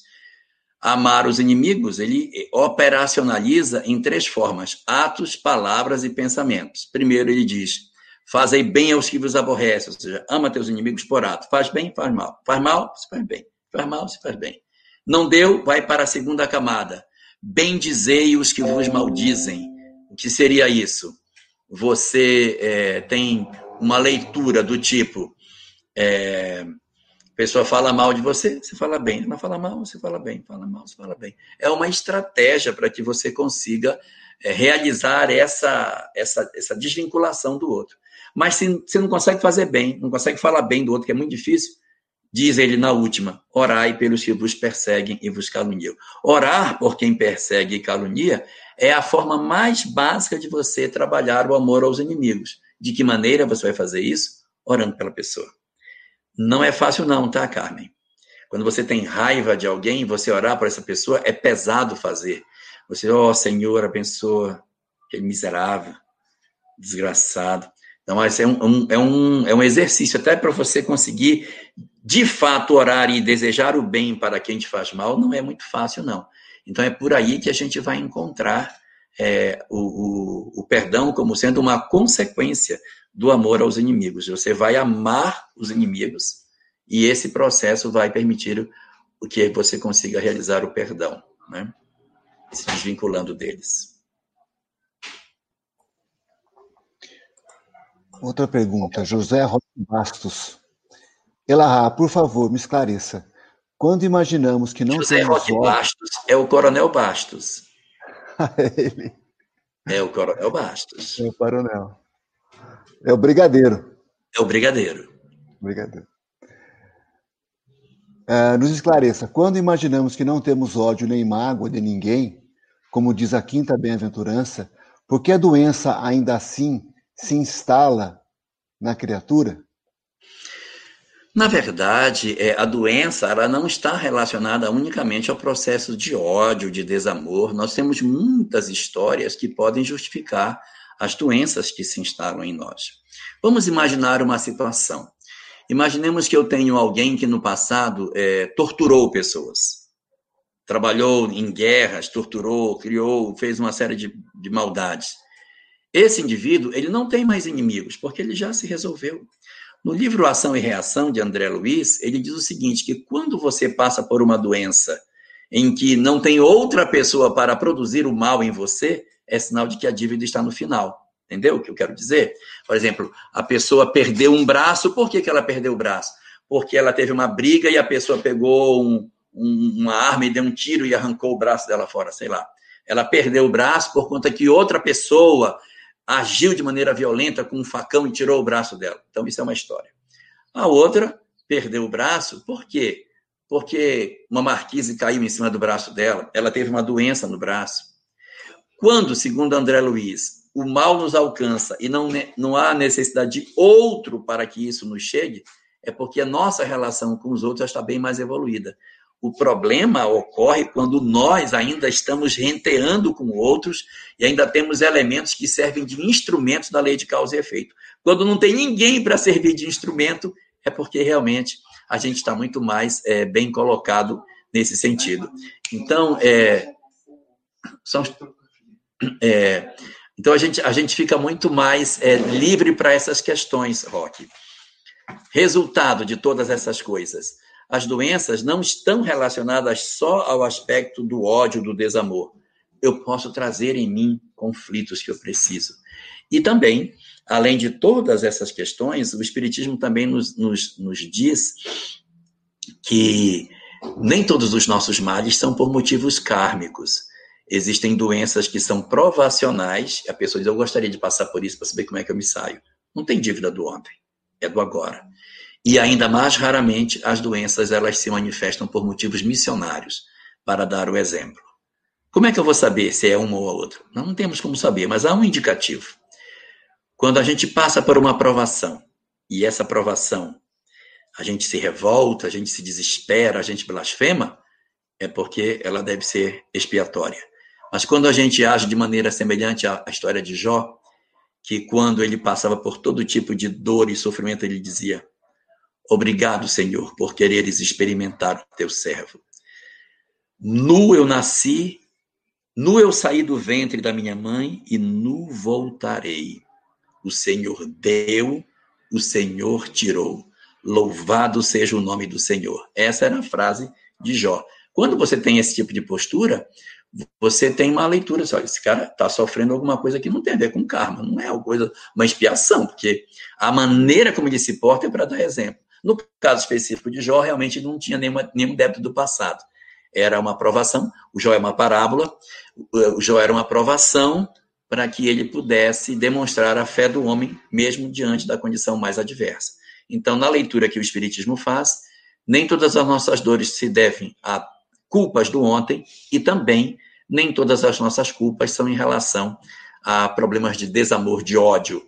Mas é importante relembrar que se alguma coisa nos chega sem que precise que alguém se comprometa, é indício de final de expiação. Muito bem. Ana Dulce. Senhor Jorge, como Senhor que eu faço? como que eu faço para me perdoar? O auto perdão. Preciso de ajuda. Muito obrigado. Obrigada, Ana Dulce. O primeiro passo para o auto-perdão, Ana Dulce, é reconhecer que a pessoa que praticou o que praticou não é mais você. Que você está num outro nível de consciência. Enquanto você olhar o que você fez como se quem fez o que fez foi você, fica difícil se auto-perdoar. Você precisa dizer assim: quem praticou isso não foi mais eu, porque eu hoje tenho uma outra concepção de vida. Eu mudei minha forma de pensar. Eu não sou mais a pessoa que, que fez isso. Até porque se aparecesse a oportunidade uma segunda vez, eu não me permitiria que isso de novo ocorresse. Então, quando eu passo por uma reflexão em que eu digo, eu sou uma pessoa, quem cometeu é outra, eu já começo a ter condições de olhar para mim mesmo como se esse mim mesmo fosse outro. E aí eu posso acolher, eu preciso passar para a segunda etapa, que é acolher a minha porção frágil, acolher a minha porção é, é mais, mais pequenina. Samia, localiza aquela poesia que desce para buscar pessoa no fosso. Localiza aí. Então é preciso que você faça um trabalho de autoacolhimento em que sentido? Você precisa é, entender que você não é mais a mesma pessoa. E isso dá a você a condição de que você faça na sua história de vida um novo momento em que eu vou socorrer a mim mesmo. Eu vou me auto-socorrer. Mas por que, que eu me auto-socorro? Porque eu não sou mais a mesma pessoa. Eu sou outra. A pessoa que está socorrendo está socorrendo outro indivíduo que não sou mais eu.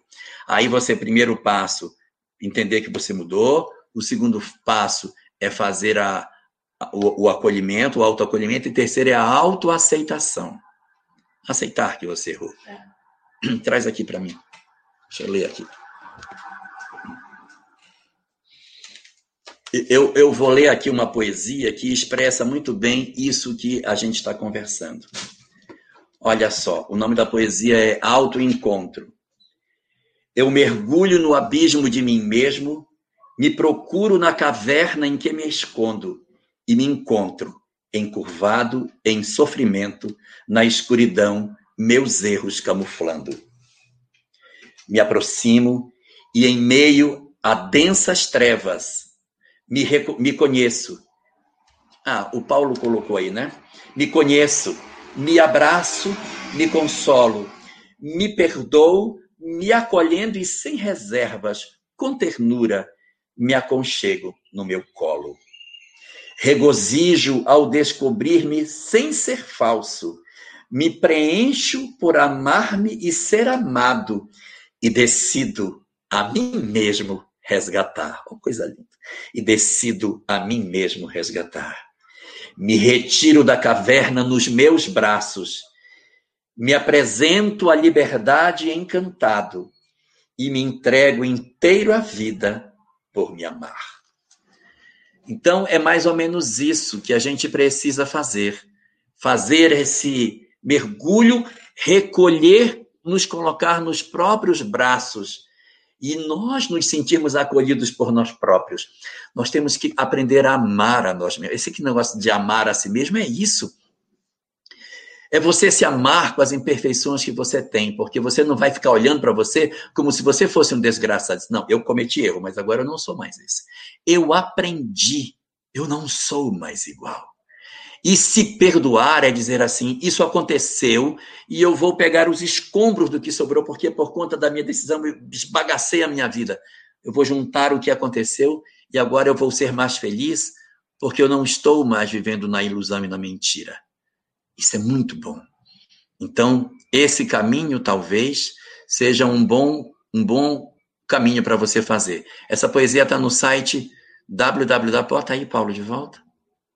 www.sagadasalmas.com.br. A poesia chama-se Autoencontro. Autoencontro. Então, lá tem essa e tem outras que ajudam a gente a entender esse processo de busca interior que a gente precisa fazer. Esse caminho talvez seja uma boa rota para que você faça seu processo de auto-perdão.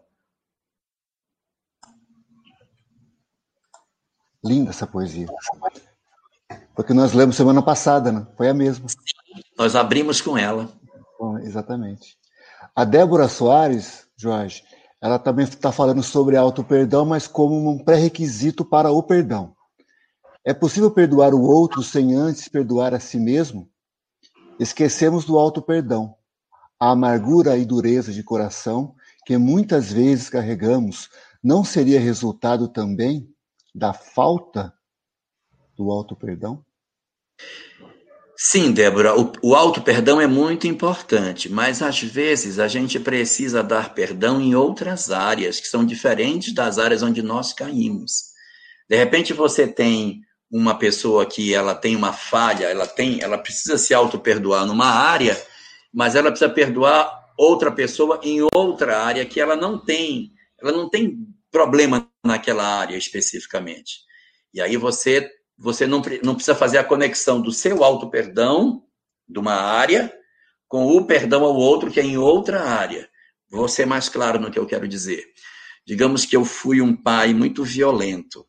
Então eu eu, eu não reconheço que eu fui isso e eu depois eu, eu percebi que eu fui duro, né? Durante a minha vida fui muito duro, depois caí em mim do que eu fiz e não me perdoo por ter sido um pai violento. Aí eu tenho uma empresa e tenho uma pessoa que é, lá na empresa ela roubou, pegou dinheiro da empresa. E aí eu resolvi que eu ia destruir a vida dela porque ela tinha me roubado.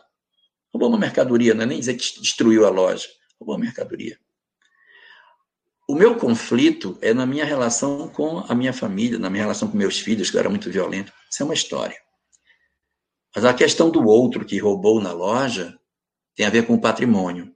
Então, nem sempre as coisas têm relação, mas ajuda muito, porque é a dulcificação das nossas almas que permite que eu olhe com mais misericórdia para os outros.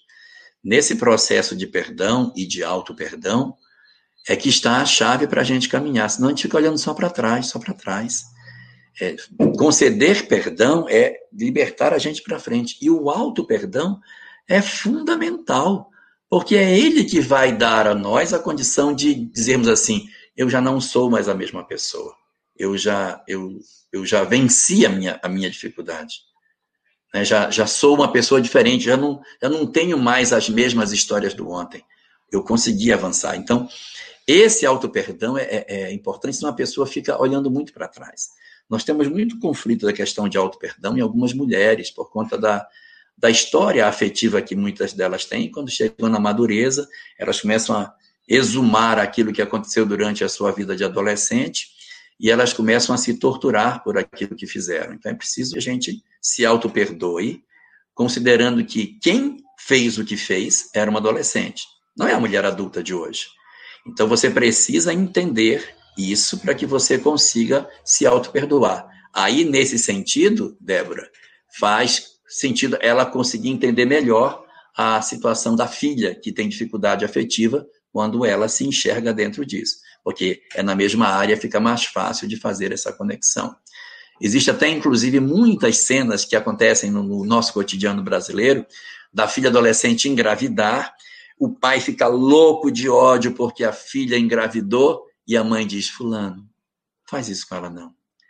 Lembra do que aconteceu conosco quando eu tinha mais ou menos a idade dela e a bobagem que eu fiz, não quero que minha filha faça a besteira que eu fiz que me persegue até hoje. Deixa. Ela ficou grávida. Vamos criar esse menino. Vamos, vamos ter. Deixa ela ter a criança. Vamos acolher ela aqui em casa. E aí você vê a gente se resolvendo de histórias da adolescência, através da história de outras pessoas. Aí a gente consegue fazer o processo de auto-perdão através do perdão. A vida tem experiências muito belas para nos ensinar é, o caminho da felicidade.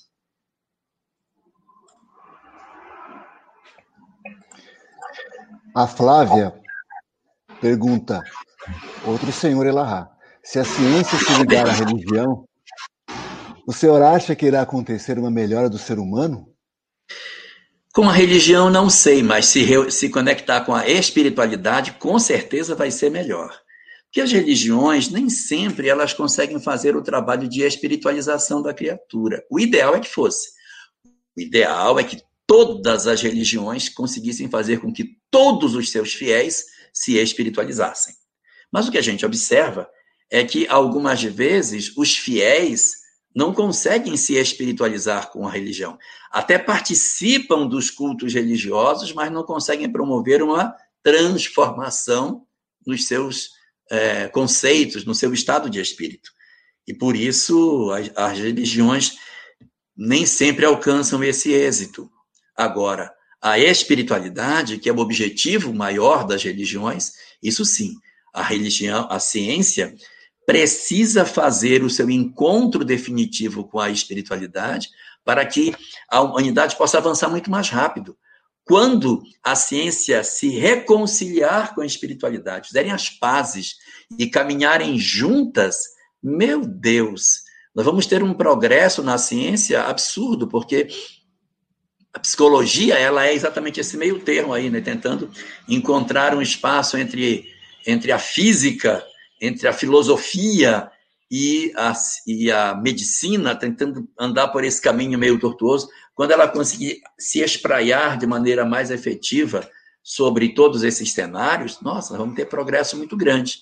Mas tem que ser uma psicologia positiva, uma, uma psicologia espiritualizada, uma psicologia transpessoal, uma psicologia imortalista, porque de, de, psicologia materialista que sugere suicídio nós já estamos fartos.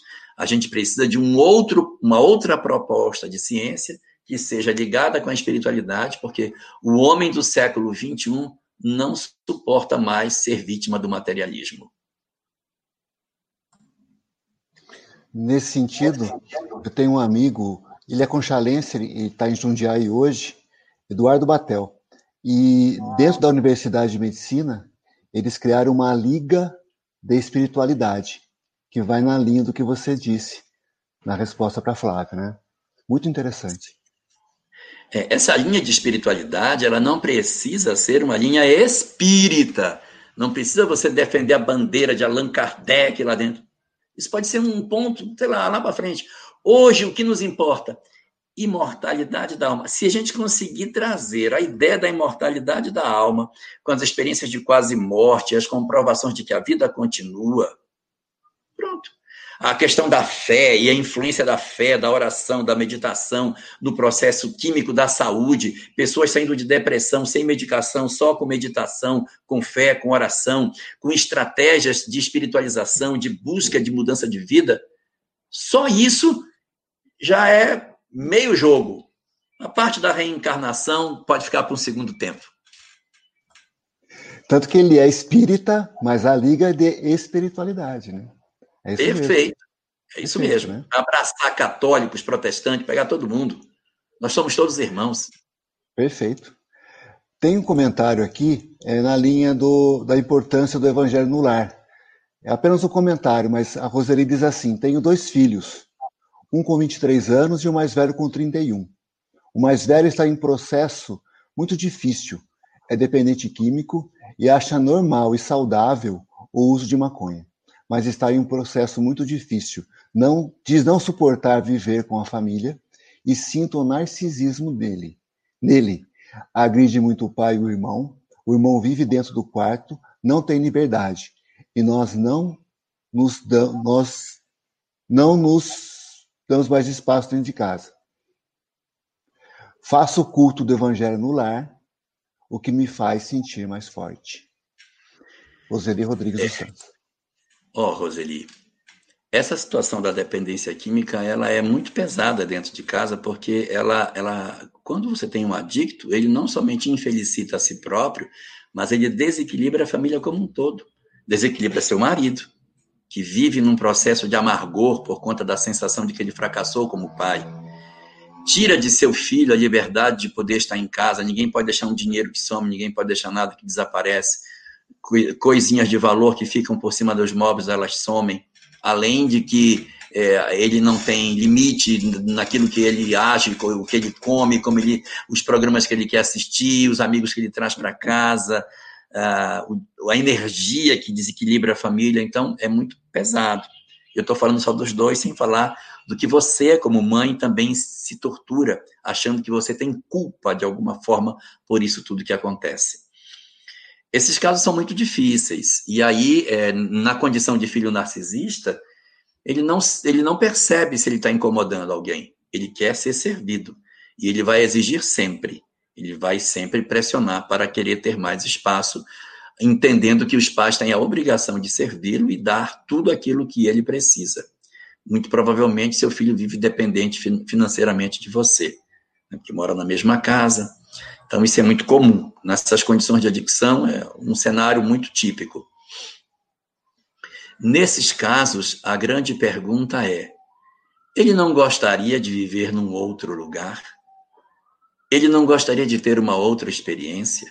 Porque na tentativa de salvar um, você pode estar perdendo três. E aí você pode o quê? Sentar, primeiro sentar a família. Você, seu marido e seu filho menor e pensar uma estratégia do que pode ser feito. E numa segunda, conversar com ele, perguntando se ele não gostaria de ter um outro local. Porque ele viver num outro lugar, ainda que você puxe assim, um outro aluguel, de certa maneira, as compensações para você, para seu marido e seu filho. Então você não perde o vínculo com ele, isso se for possível, tá? Criar um outro lugar para ele ficar, ele ficaria no outro canto e vocês poderiam ter uma outra condição de moradia para que você pudesse ter um pouco mais de serenidade. Porque com 31 anos, a expectativa é de que isso não mude com muita com um intervalo de tempo muito curto. Se você tiver condição de fazer em casa um, um quarto atrás, uma edícula separada, para que ele possa ter a privacidade dele e vocês terem a de vocês, é uma outra alternativa que você pode ter, uma entrada lateral. Ele mora nos fundos e vive a vida dele de maneira mais independente, sem tanto atrito dentro de casa. Ou outra é, de repente, ele ir morar em outro lugar. Ou ainda, vocês venderem e irem para outro lugar e dar um canto para ele, um canto para vocês, e vocês poderem seguir a vida de vocês sem perder o vínculo. Sem perder o vínculo. Só que essa atitude do rompimento, ela só deve ser feita depois que você tiver uma conversa com ele e perguntar: você não quer se tratar? Ele vai dizer que não que ele acha que maconha não faz mal. E geralmente o adicto não acha que ele tem problema. Aí você precisará de uma força para poder tomar essa decisão. Eu lhe aconselho que você procure o pessoal do Alanon, do, perdão, do Nalanon, narcótico, o que apoia a família dos narcóticos anônimos. Eles têm muitas ferramentas de suporte e de autoajuda de uns em relação a outros, porque todas as famílias estão em condições muito semelhantes.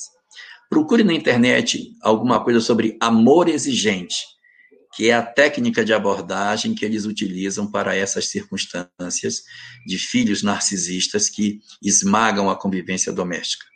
Verifique o que é que você encontra lá dentro.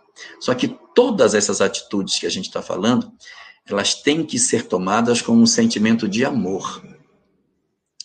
Não se pode tomar essas atitudes com um sentimento de desamor, de ruptura, de fim de responsabilização. Não. A gente está fazendo isso para que nós também tenhamos saúde e possamos é, ter soluções adequadas para as nossas vidas. Porque às vezes a gente doa, doa, doa, a gente se exaure na doação e não está encontrando mais saída para as nossas circunstâncias. Um atendimento psicológico para a família também seria bom para que a gente pudesse encontrar uma forma alternativa de fazer. E nesse sentido, o evangelho no lar que você está fazendo é fundamental. E se você sentir necessidade, ele não tem contraindicação. Pode ter duas ou até três vezes na semana que não tem problema nenhum. Ok? Como é que é? Emmanuel, no lugar que nós dormimos tem que ter paz. Onde você dorme tem que ter paz. E não se toma decisão a golpe de machado. Joana adiante. adiante. Toda decisão tomada a golpe de machado, você voltará a ela. Teresa Burgo, Jorge. O corpo é a veste do, do indivíduo, e quando este está em desarmonia, surge a enfermidade como um alerta para que você entre em contato com você mesmo. Muitas enfermidades decorrem em nossas resistências. Mas essa aqui é um comentário. Desculpa. Tem uma pergunta dela depois. Esta fala é muito próxima do Bhagavad Gita. No Bhagavad Gita tem um negócio parecido com esse com 5 mil anos atrás. Os gregos diziam mensana incorpore sano. E mais recentemente, a homeopatia também veio trazer esse mesmo conceito tá? de que o, o, a mente desarmonizada adoece o corpo. E isso está pegando corpo dentro da ciência. Cada vez mais essa verdade está se estabelecendo e a psicologia isso aí é a psicologia positiva. Apresenta esse conceito e isso é muito importante porque isso, isso é uma verdade universal. Se você for no yoga tem isso, se você for no Bhagavad Gita tem isso. Então é isso que é espiritualidade, é, é sem fronteiras nenhuma nós descobrimos ou a gente ama ou a gente adoece e fecha as possibilidades de um futuro feliz amanhã. É, Deus é, estabeleceu que é assim. A condição para que nós sejamos felizes é uma só: tem que amar. É da lei. Se você não ama, não tem como ser espírito superior, não tem exceção. Não existe espírito superior longe do amor. Eu posso ter espírito inteligente longe do amor, mas espírito evoluído, alma sublimada, não tem jeito. O caminho é só esse: ou ama ou será infeliz. A pergunta. Pode, evolu pode evoluir intelectualmente, mas não moralmente, né? Ela, mesmo que o outro nos cause algo, não é escolha nossa se deixar influenciar pelo que o outro faz? Não somos nós que causamos o bem ou o mal a nós mesmos? Sim, tem uma frase do Jean Paul Sartre em cima disso, em que ele diz: um, mais importante do que o mal que me fazem é o mal que eu faço a mim mesmo. Porque o mais importante é o que foi que eu fiz com o mal que fizeram para mim. Então, às vezes, as pessoas nos fizeram algum tipo de mal e eu trabalhei esse mal que a pessoa me fez e, e segui. Continuei minha vida. Então, ele me fez o mal? Fez, é importante. Mas muito mais importante do que o mal que me fizeram é o mal que eu mesmo fiz a mim com o mal que o outro me fez. Há pessoas que, sofrendo um determinado mal de outro alguém, passam a vida inteira mancando, gemendo, se lastimando por aquilo que o outro fez. Então, esse se tornou mais nocivo a si próprio do que o mal que o outro fez. Que o outro fez e foi embora, sei lá, até já modificou. Mas eu continuei gemendo, arrastando, me, né, me martirizando pelo ocorrido e eu me tornei infeliz. Então é preciso que a gente, de certa maneira, aprenda pela nossa habilidade de lidar com a dor, a não carregar no nosso passado, o nosso passado conosco, a vida toda. Senão a gente se destrói. É. Estava aqui lembrando agora de um filme muito antigo chamado A Missão, de 1980, com Robert De Niro. Ele, no, no, início do filme, ele, ele é uma pessoa, é um guerreiro e ele mata o próprio irmão. E depois ele se torna um sacerdote. E ele vai para a missão arrastando. Ele vai para a missão arrastando todas, todas as tralhas de guerra que ele tinha, armadura, espada, e ele arrasta aquela coisa de quilos e quilos com ele, arrastando aquilo, ele vai subindo as, as escarpas da montanha, carregando aquele peso enorme, como sendo a culpa do ontem que ele vai levando com ele. Até que num certo momento da caminhada, eu vou contar porque o filme já é muito antigo e já deve ter visto. Num certo momento da caminhada, eles estão subindo uma escarpa muito aguda e, a, e aquelas tralhas de guerra estão atrapalhando muito, está dentro de uma rede, ele vai arrastando aquilo, pesa mais do que ele. Aí o companheiro de viagem puxa uma faca e pá, corta aquela rede cheia de peças de peças de, de, de ferro, né? E ela está enrolando e cai no mar, significando que corta o passado, larga, que aí senão você não pode subir. Não tem como você se espiritualizar, que era o que ele estava fazendo, ir para a missão religiosa, carregando o passado dentro de você. Ele corta o fio, aquilo tudo vai embora para trás, e ele mais leve pode seguir para o trabalho religioso que ele iria fazer. Eu acho que os dois companheiros que perguntaram ao Elahá deveriam escutar a pergunta dele, a resposta dele. Mas um tópico só que eu gostaria de acrescentar é que eu tenho gostado muito de traduzir a palavra justiça, bem-aventurados que têm amor à justiça, por ajustamento às leis de Deus. Então, aquele que busca ajustar-se à lei de Deus, ele é bem-aventurado. A palavra justiça, por incrível que pareça, algumas vezes ela tem um viés que não é o viés puro da justiça. Fica como então, vingança. Isso. E quando eu li na tradução do Haroldo Dutra, ele diz que essa palavra que traduziu por justiça, ela também pode ser utilizada como ajustamento. Então, é, quando eu busco me ajustar, e, e, a explicação que você deu, Lahá, foi toda dentro do ajustamento. Quer dizer, eu me ajustar às leis divinas. Era essa a minha contribuição, Paulo. Muito e bom.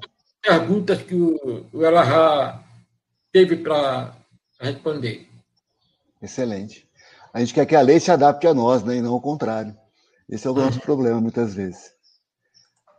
O Rogério Caetano, outro amigo do grupo, Elahá, pode uma dor provação, quando mal provacionada, transformar-se ou desencadear uma dor expiação? Rogério Londrina, Paraná. Pode uma dor provação, quando mal provacionada, transformar. Sim, claro, é o que mais acontece. É o que mais acontece. Porque o que é uma dor provacional? É uma experiência que eu, não, eu, eu, nunca tive relação com isso no passado. Vamos dar um exemplo. Poxa, eu nunca fui médico. Eu queria muito ser médico. Me dá essa oportunidade. Nunca fui. Já fui, já fui enfermeiro. Eu já fui técnico de enfermagem. Já fui tanta coisa. Mas eu não fui médico. Essa encarnação eu queria ser médico. Então você será médico. Uma prova. Não é, não tem débito do passado. Ele vai ser porque Aí no exercício da medicina, faz bobagem. Então, no exercício da prova, ele se converte em expiação. A bem da verdade, Caetano, toda expiação, toda expiação começou por uma prova mal vivida. Eu só estou em expiação porque em algum momento aquilo foi prova, eu não vivi bem e ela converteu em expiação. A expiação é sempre um retorno à mesma prova que na primeira vez a gente não conseguiu se sair bem. Então, respondendo a sua pergunta, é sim. A aprovação mal provacionada pode sim transformar-se numa expiação. Agora tem uma pergunta da minha mãe. E aí não pode deixar de vir, né, Jorge? Pergunta de mãe não se deixa passar, né? Jorge, boa tarde. Gostaria de saber como seria não perdoar alguém que já desencarnou. Se a gente tem alguém que, que já desencarnou e que nós não perdoamos, um, esta pessoa que a gente não perdoou, ela pode se tornar, do lado de lá, um inimigo, porque não teve amor de ambas as partes, ele acaba se convertendo num obsessor. Muitos dos processos obsessivos que nós encontramos decorrem de perturbações de processos de desamor enquanto encarnados. Não são todos. Existem muitos processos de obsessão que são por afinidade, não por ódio. No livro Devassando o Invisível, Ivone Pereira, através da intuição de Bezerra de Menezes, divide a obsessão em dois tipos: a odiosa e a obsessão não odiosa. Obsessão odiosa é aquela na qual o ódio é que fez a obsessão acontecer. E a obsessão não odiosa é aquela da afinidade. Então, o que é uma obsessão odiosa? Alguém que a gente tinha uma diferença, pessoa desencarnou, ela continua nos odiando e nos perturba. Mas pode acontecer de que essa pessoa desencarnou e não nos perturba. Pode acontecer também. Agora, se eu não perdoei esta pessoa que foi, eu deixo o campo aberto para a perturbação dela ela vai ter fácil acesso à minha mente, porque eu a odeio, ela me odeia, nós nos odiamos, e eles se odeiam. E aí, conclusão, há uma vinculação dos espíritos, eles se, se conectam e aí promove o processo obsessivo. Se eu conseguir fazer o processo de perdoar essa pessoa, mesmo depois dela desencarnada, ela pode tentar acesso a mim, mas eu não tenho a condição mais de oferecer os canais para ela promover o processo obsessivo. E aí você pergunta, como seria se a, é, o não perdoar de alguém? O não perdoar seria a possibilidade de um processo obsessivo. E aí, o que, que a gente faz se a pessoa já desencarnou? O outro já foi, eu não tenho mais como é, pedir perdão ou dar perdão. Quando isso acontece, a gente faz isso através da oração. Nós oramos para que a gente consiga acessar esse processo de mudança interior. Só que isso é só uma etapa. A outra etapa é provar para esse que está do lado de lá que realmente nós mudamos. Imagine que, por exemplo, só uma situação prática. Você teve um pai e você foi muito frio com seu pai. Você foi um filho perverso. Seu pai teve um AVC, ficou na sua casa, você cuidou muito mal dele, não dava alimentação, não dava banho, ficava sujo, batia nele e ele ali naquela condição sem poder se defender. Uma maneira muito cruel. Desencarnou. E agora você, refletindo sobre o que fez, sente muito remorso do feito. Ora pedindo perdão, ora pedindo perdão, ora pedindo perdão. E procura demonstrar que mudou fazendo o quê? Demonstrando que agora é capaz de amar as pessoas. E aí você pode fazer um trabalho voluntário vinculado com pessoas idosas, para que você ganhe a sensibilidade que não tinha para exercitar aquilo que você, de certa maneira, não possuía. Isso se você é o algoz e o outro é a vítima. Se é um processo inverso, em que você é a vítima e o outro é o algoz, não se condene a carregar o seu algoz na sua cabeça, na sua alma. Promova um processo de perdão todos os dias para que ele esteja bem, para que ele vá em paz, para que você se desconecte desvincule. Existem uns CDs de Divaldo chamado Visualizações Terapêuticas, que são CDs muito bons para esse tipo de situação, em que você coloca o CD e ele vai induzindo determinados pensamentos, situações na mente, que vão ajudando a gente a trabalhar o ódio, o desamor, não só dos desencarnados, como dos encarnados também. É uma excelente ferramenta terapêutica que você pode usar nesses fenômenos. Mas é muito importante que a gente consiga fazer essa nossa libertação, porque não sabemos o dia de amanhã. E se a gente continuar com muito ódio com relação a essas pessoas, nós temos um grave risco de trazê-lo para dentro de casa e ao invés de chamá-lo de meu inimigo, vamos ter que chamá-lo de meu irmão. A última, Jorge. Isaías Silva. Qual a posição do Espiritismo sobre a homossexualidade? O Espiritismo entende que mais importante do que todas essas questões é a promiscuidade. O grande desequilíbrio que o homem traz dentro de si e que nós observamos de maneira muito clara como sendo fonte de sofrimentos e dores muito profundas, não chega a ser a homossexualidade em si, mas a promiscuidade, que independe de você ser homo ou hétero. O mais importante é que nós mantenhamos a nossa lucidez diante das relações afetivas que nós mantemos, para que não corra o risco de que a gente diga assim: ah, como eu sou hétero, para mim está facultado tudo, o outro é, hétero, é, é homo, para ele nada. Não. Todos estamos sujeitos às mesmas circunstâncias. Nós devemos, tanto hétero como homo, garantir para todos nós a possibilidade de uma conduta reta, sem promiscuidade, sem viver de maneira absoluta e de tal forma que as nossas orientações sexuais não sejam a primeira classificação nossa. Eu não posso usar isso como meu primeiro elemento de identificação no meu cartão de visita. As pessoas é, hétero, elas não costumam dizer assim, olha, muito prazer, eu sou hétero e sou, sei lá, jornalista. Eu sou jornalista. Então, da mesma forma, quem é homo não deve utilizar isso como a sua bandeira de apresentação.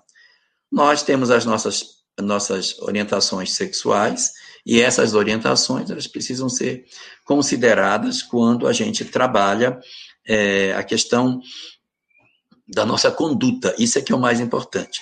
Mas você pergunta sobre o que, qual é a posição do espiritismo. Em acréscimo a isso, eu poderia dizer que muitas vezes as pessoas é, dentro de doutrina espírita falam que um, o, o homossexual, a homossexualidade ela surge do fato de que alguém está invertido de corpo. Não necessariamente.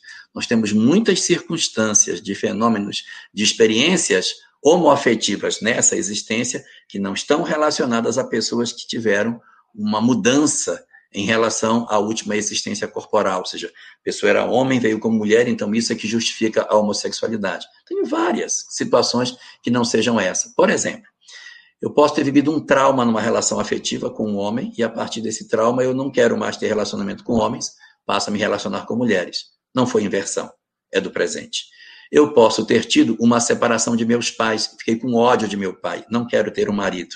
E a rejeição profunda, que eu não falo nem o nome dele, por conta do ocorrido dentro de casa, porque ele infelicitou minha mãe de maneira muito dolorosa, faz com que eu rejeite todo tipo de relacionamento heterossexual. E aí eu acabo tendo a tendência a relacionamentos homoafetivos. Eu posso ter tido uma educação extremamente permissiva que diz assim: "Não, meu filho ele é macho, tudo que passa na frente dele, eu digo para ele que pode ir para cima. Então não interessa se for homem, a mulher e tal. Ele vive uma experiência homoafetiva, não porque ele seja invertido, mas porque ele foi estimulado pela educação que o pai lhe deu, de que isso para ele era plenamente lícito. Não há inversão. Eu posso ter tido um processo de, de vivência de experiências homoafetivas por conta de promiscuidade. Eu vivo um processo de promiscuidade muito intenso e eu já digo assim, não sei mais o que fazer com uma pessoa do outro sexo. Então, eu estou atrás de experiências novas. E em busca dessas experiências novas, eu começo a me relacionar com pessoas do mesmo sexo, sem que isso necessariamente significa que está invertido. Eu posso ter uma experiência homoafetiva em função de droga. Eu sou uma pessoa heterossexual, mas eu usando droga, eu saio do meu. O, o, o, eu engoli meu superego, fiquei só com o id, e quando eu me vi, eu estava tendo experiências homoafetivas, que podem ser duradouras ou não. Pode também acontecer por conta de curiosidade. Eu tenho curiosidade, quer saber como é que é? Curiosidade para saber, a pessoa vai e vive, mas não significa que a pessoa está invertida. Ou seja, existem várias situações que podem justificar um fenômeno de homossexualidade sem que necessariamente o espírito esteja em processo de inversão. Agora, os processos de inversão é aquele que o espírito estava numa encarnação como mulher e reencarnou como homem. Existem três situações para eles. Primeiro, eu tenho uma grande missão para executar. E se eu vier como homem que sempre fui, eu talvez não consiga fazer, porque eu vou acabar casando e não faço o que é para fazer. Ou eu sou uma, uma mulher e eu venho para fazer uma grande tarefa no bem. Se eu vier como mulher, eu vou fazer bobagem, acabar casando. Então, como para eu não casar, eu venho com o sexo invertido para reduzir a minha libido. E em muitos casos isso dá certo. A pessoa renasce com sexo invertido e, e vive sua vida. Você percebe nos, nas maneiras da pessoa que ela é mais delicada ou que ela é mais é, masculinizada, dependente da situação, né? Mas isso não vai caracterizar nenhum fenômeno obrigatoriamente de homossexualidade. Em alguns casos pode acontecer, porque nós não somos puros. Numa inversão dessa, a pessoa pode ter relacionamentos homoafetivos, porque está dentro da alma, aquilo vem chamando de dentro dela. Uma segunda situação, a inversão se dá por motivo provacional, não é por missionário. Não vem fazer uma grande missão, mas é natural no processo evolutivo. O Paulo, por exemplo, vai reencarnar daqui a um tempo como mulher também. O Heitor também, um dia vai ter encarnações como mulher, já teve outras e tal. Então, eles vão ter essa possibilidade de mudar, mudar de sexo para lá, para cá, né? E isso faz parte do processo evolutivo das criaturas. Nós vamos tendo encarnações como homem, encarnação como mulheres, para tirar a distância dos estereótipos. Durante a Idade Média, nós tínhamos um estereótipo muito claro. O homem era o cavaleiro que com a lança corria para ir para as cruzadas, e a mulher era a donzela que ficava no castelo, sem nenhum tipo de, de nenhum, nenhum tipo de situação que pudesse é, fa fazer essas coisas. E aí, com o tempo, o que, que aconteceu? Foi, foi se dando um aproximar. Hoje, na sociedade que nós temos, o homem troca fralda, o homem ajuda em casa, varre, lava louça, a mulher trabalha fora, tem conta no banco, dirige. Então, esses estereótipos eles estão tirados. Quem fez isso? A migração entre os dois lados da vida que promoveu essa alteração significativa. Então, é, a provacional também acontece. E pode acontecer de, nesse processo de migração, também se dar uma experiência homoafetiva. E existe uma terceira, que é a que mais pode dar origem a fenômenos de homossexualidade. Quais são esses? É a inversão expiatória. A inversão sexual expiatória é aquela na qual eu tenho uma pessoa que ela vem de uma história mal resolvida, de promiscuidade, num determinado braço, se ela é homem ou é mulher, e tem um apelo muito forte pelo sexo oposto. Então eu já trouxe ela feia, já trouxe ela pobre, ela veio doente, ela já tentei várias coisas, mas esse indivíduo sempre dá um jeito de burlar a lei e se tornar promíscuo. Para que ele não se torne, eu enclausuro esse indivíduo num corpo diferente do seu psiquismo. Frear para que ele tenha mais inibições sexuais e não seja promíscuo. Em muitas situações dá certo, mas pode dar errado também, a depender do livre-arbítrio de cada um. Mas independente do que quer que seja, independente, conforme Emmanuel assevera no último capítulo do livro Vida e Sexo, chamado A Margem do Sexo, nenhum de nós tem condições de exercer qualquer crítica a quem quer que seja em termos de condutas sexuais, porque, segundo Emmanuel, aos erros do amor, nenhum de nós escapou. Nós temos conflitos profundos na área da sexualidade, se não dessa existência, de outras. Muitos dessa, mas outros de outras existências. Mas esses conflitos nos desautorizam a fazer crítica à conduta de quem quer que seja. Nós temos coisas muito importantes para resolver da nossa sexualidade, que não sobra espaço para ficar medindo e, julgando a sexualidade dos outros. Se existe crime na conduta de alguém, a lei se encarrega, mas essa é uma questão da lei. Mas aquilo que não constitui crime diante da lei dos homens, não me compete ficar julgando, criticando, condenando, estabelecendo juízo. Agora, independente da lei dos homens, na lei de Deus, a regra é uma: a promiscuidade nunca será boa solução para ninguém, porque o caminho da vida é o da monogamia. Esse é o que está estabelecido na lei de Deus. Excelente. Muito bem. Vamos encerrando, caminhando para o encerramento. Querido Senhor das nossas vidas,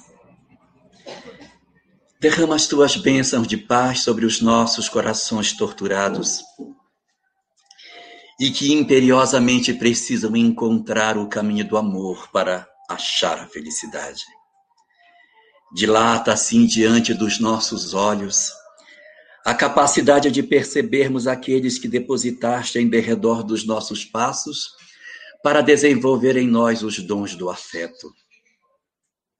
Dá assim aos nossos corações a lucidez suficiente para compreendermos a família como espaço ideal que tu nos concedeste para o exercício do amor.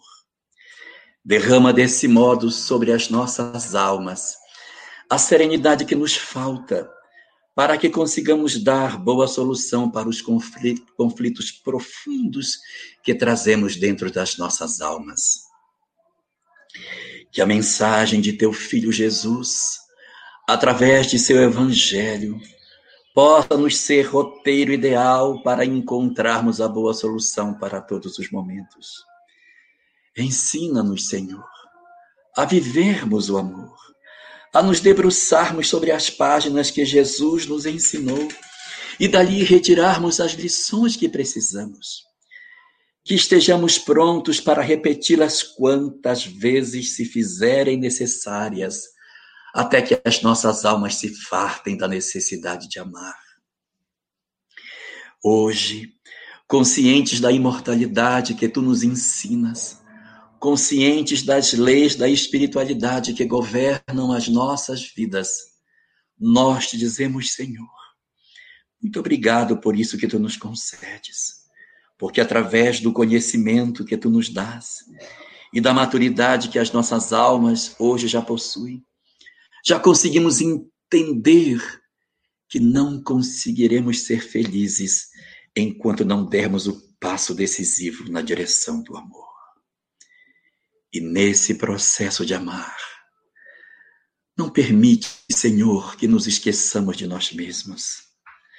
Não permite que nos esqueçamos de amar a nós próprios e aceitarmos as nossas próprias imperfeições sendo capazes de descermos no fosso escuro das nossas próprias vidas e nos recolhermos da escuridão em que vivemos, gemendo no remorso das nossas condutas equivocadas, mas tendo coragem de nos recolher em nossos próprios braços e conduzindo-nos de volta para a luz imortal que nos ilumina, recomeçarmos as nossas histórias revermos as nossas condutas e fortalecermos cada vez mais os nossos ideais no propósito do bem. Fica assim, Senhor, conosco, a nos intuir e a nos ajudar nesse processo de autobusca e de busca do outro para a libertação definitiva das nossas almas. Porque hoje entendemos que só assim pedindo e concedendo perdão, é que teremos a leveza de espírito necessária para sermos entendidos como aqueles que conseguem te ver em todos os cenários da nossa vida. Obrigado, Senhor, por limpares os nossos corações e dar a cada um de nós a condição de vermos a Ti. Muito obrigado. Fica conosco, Senhor, e nos guarda na Tua paz.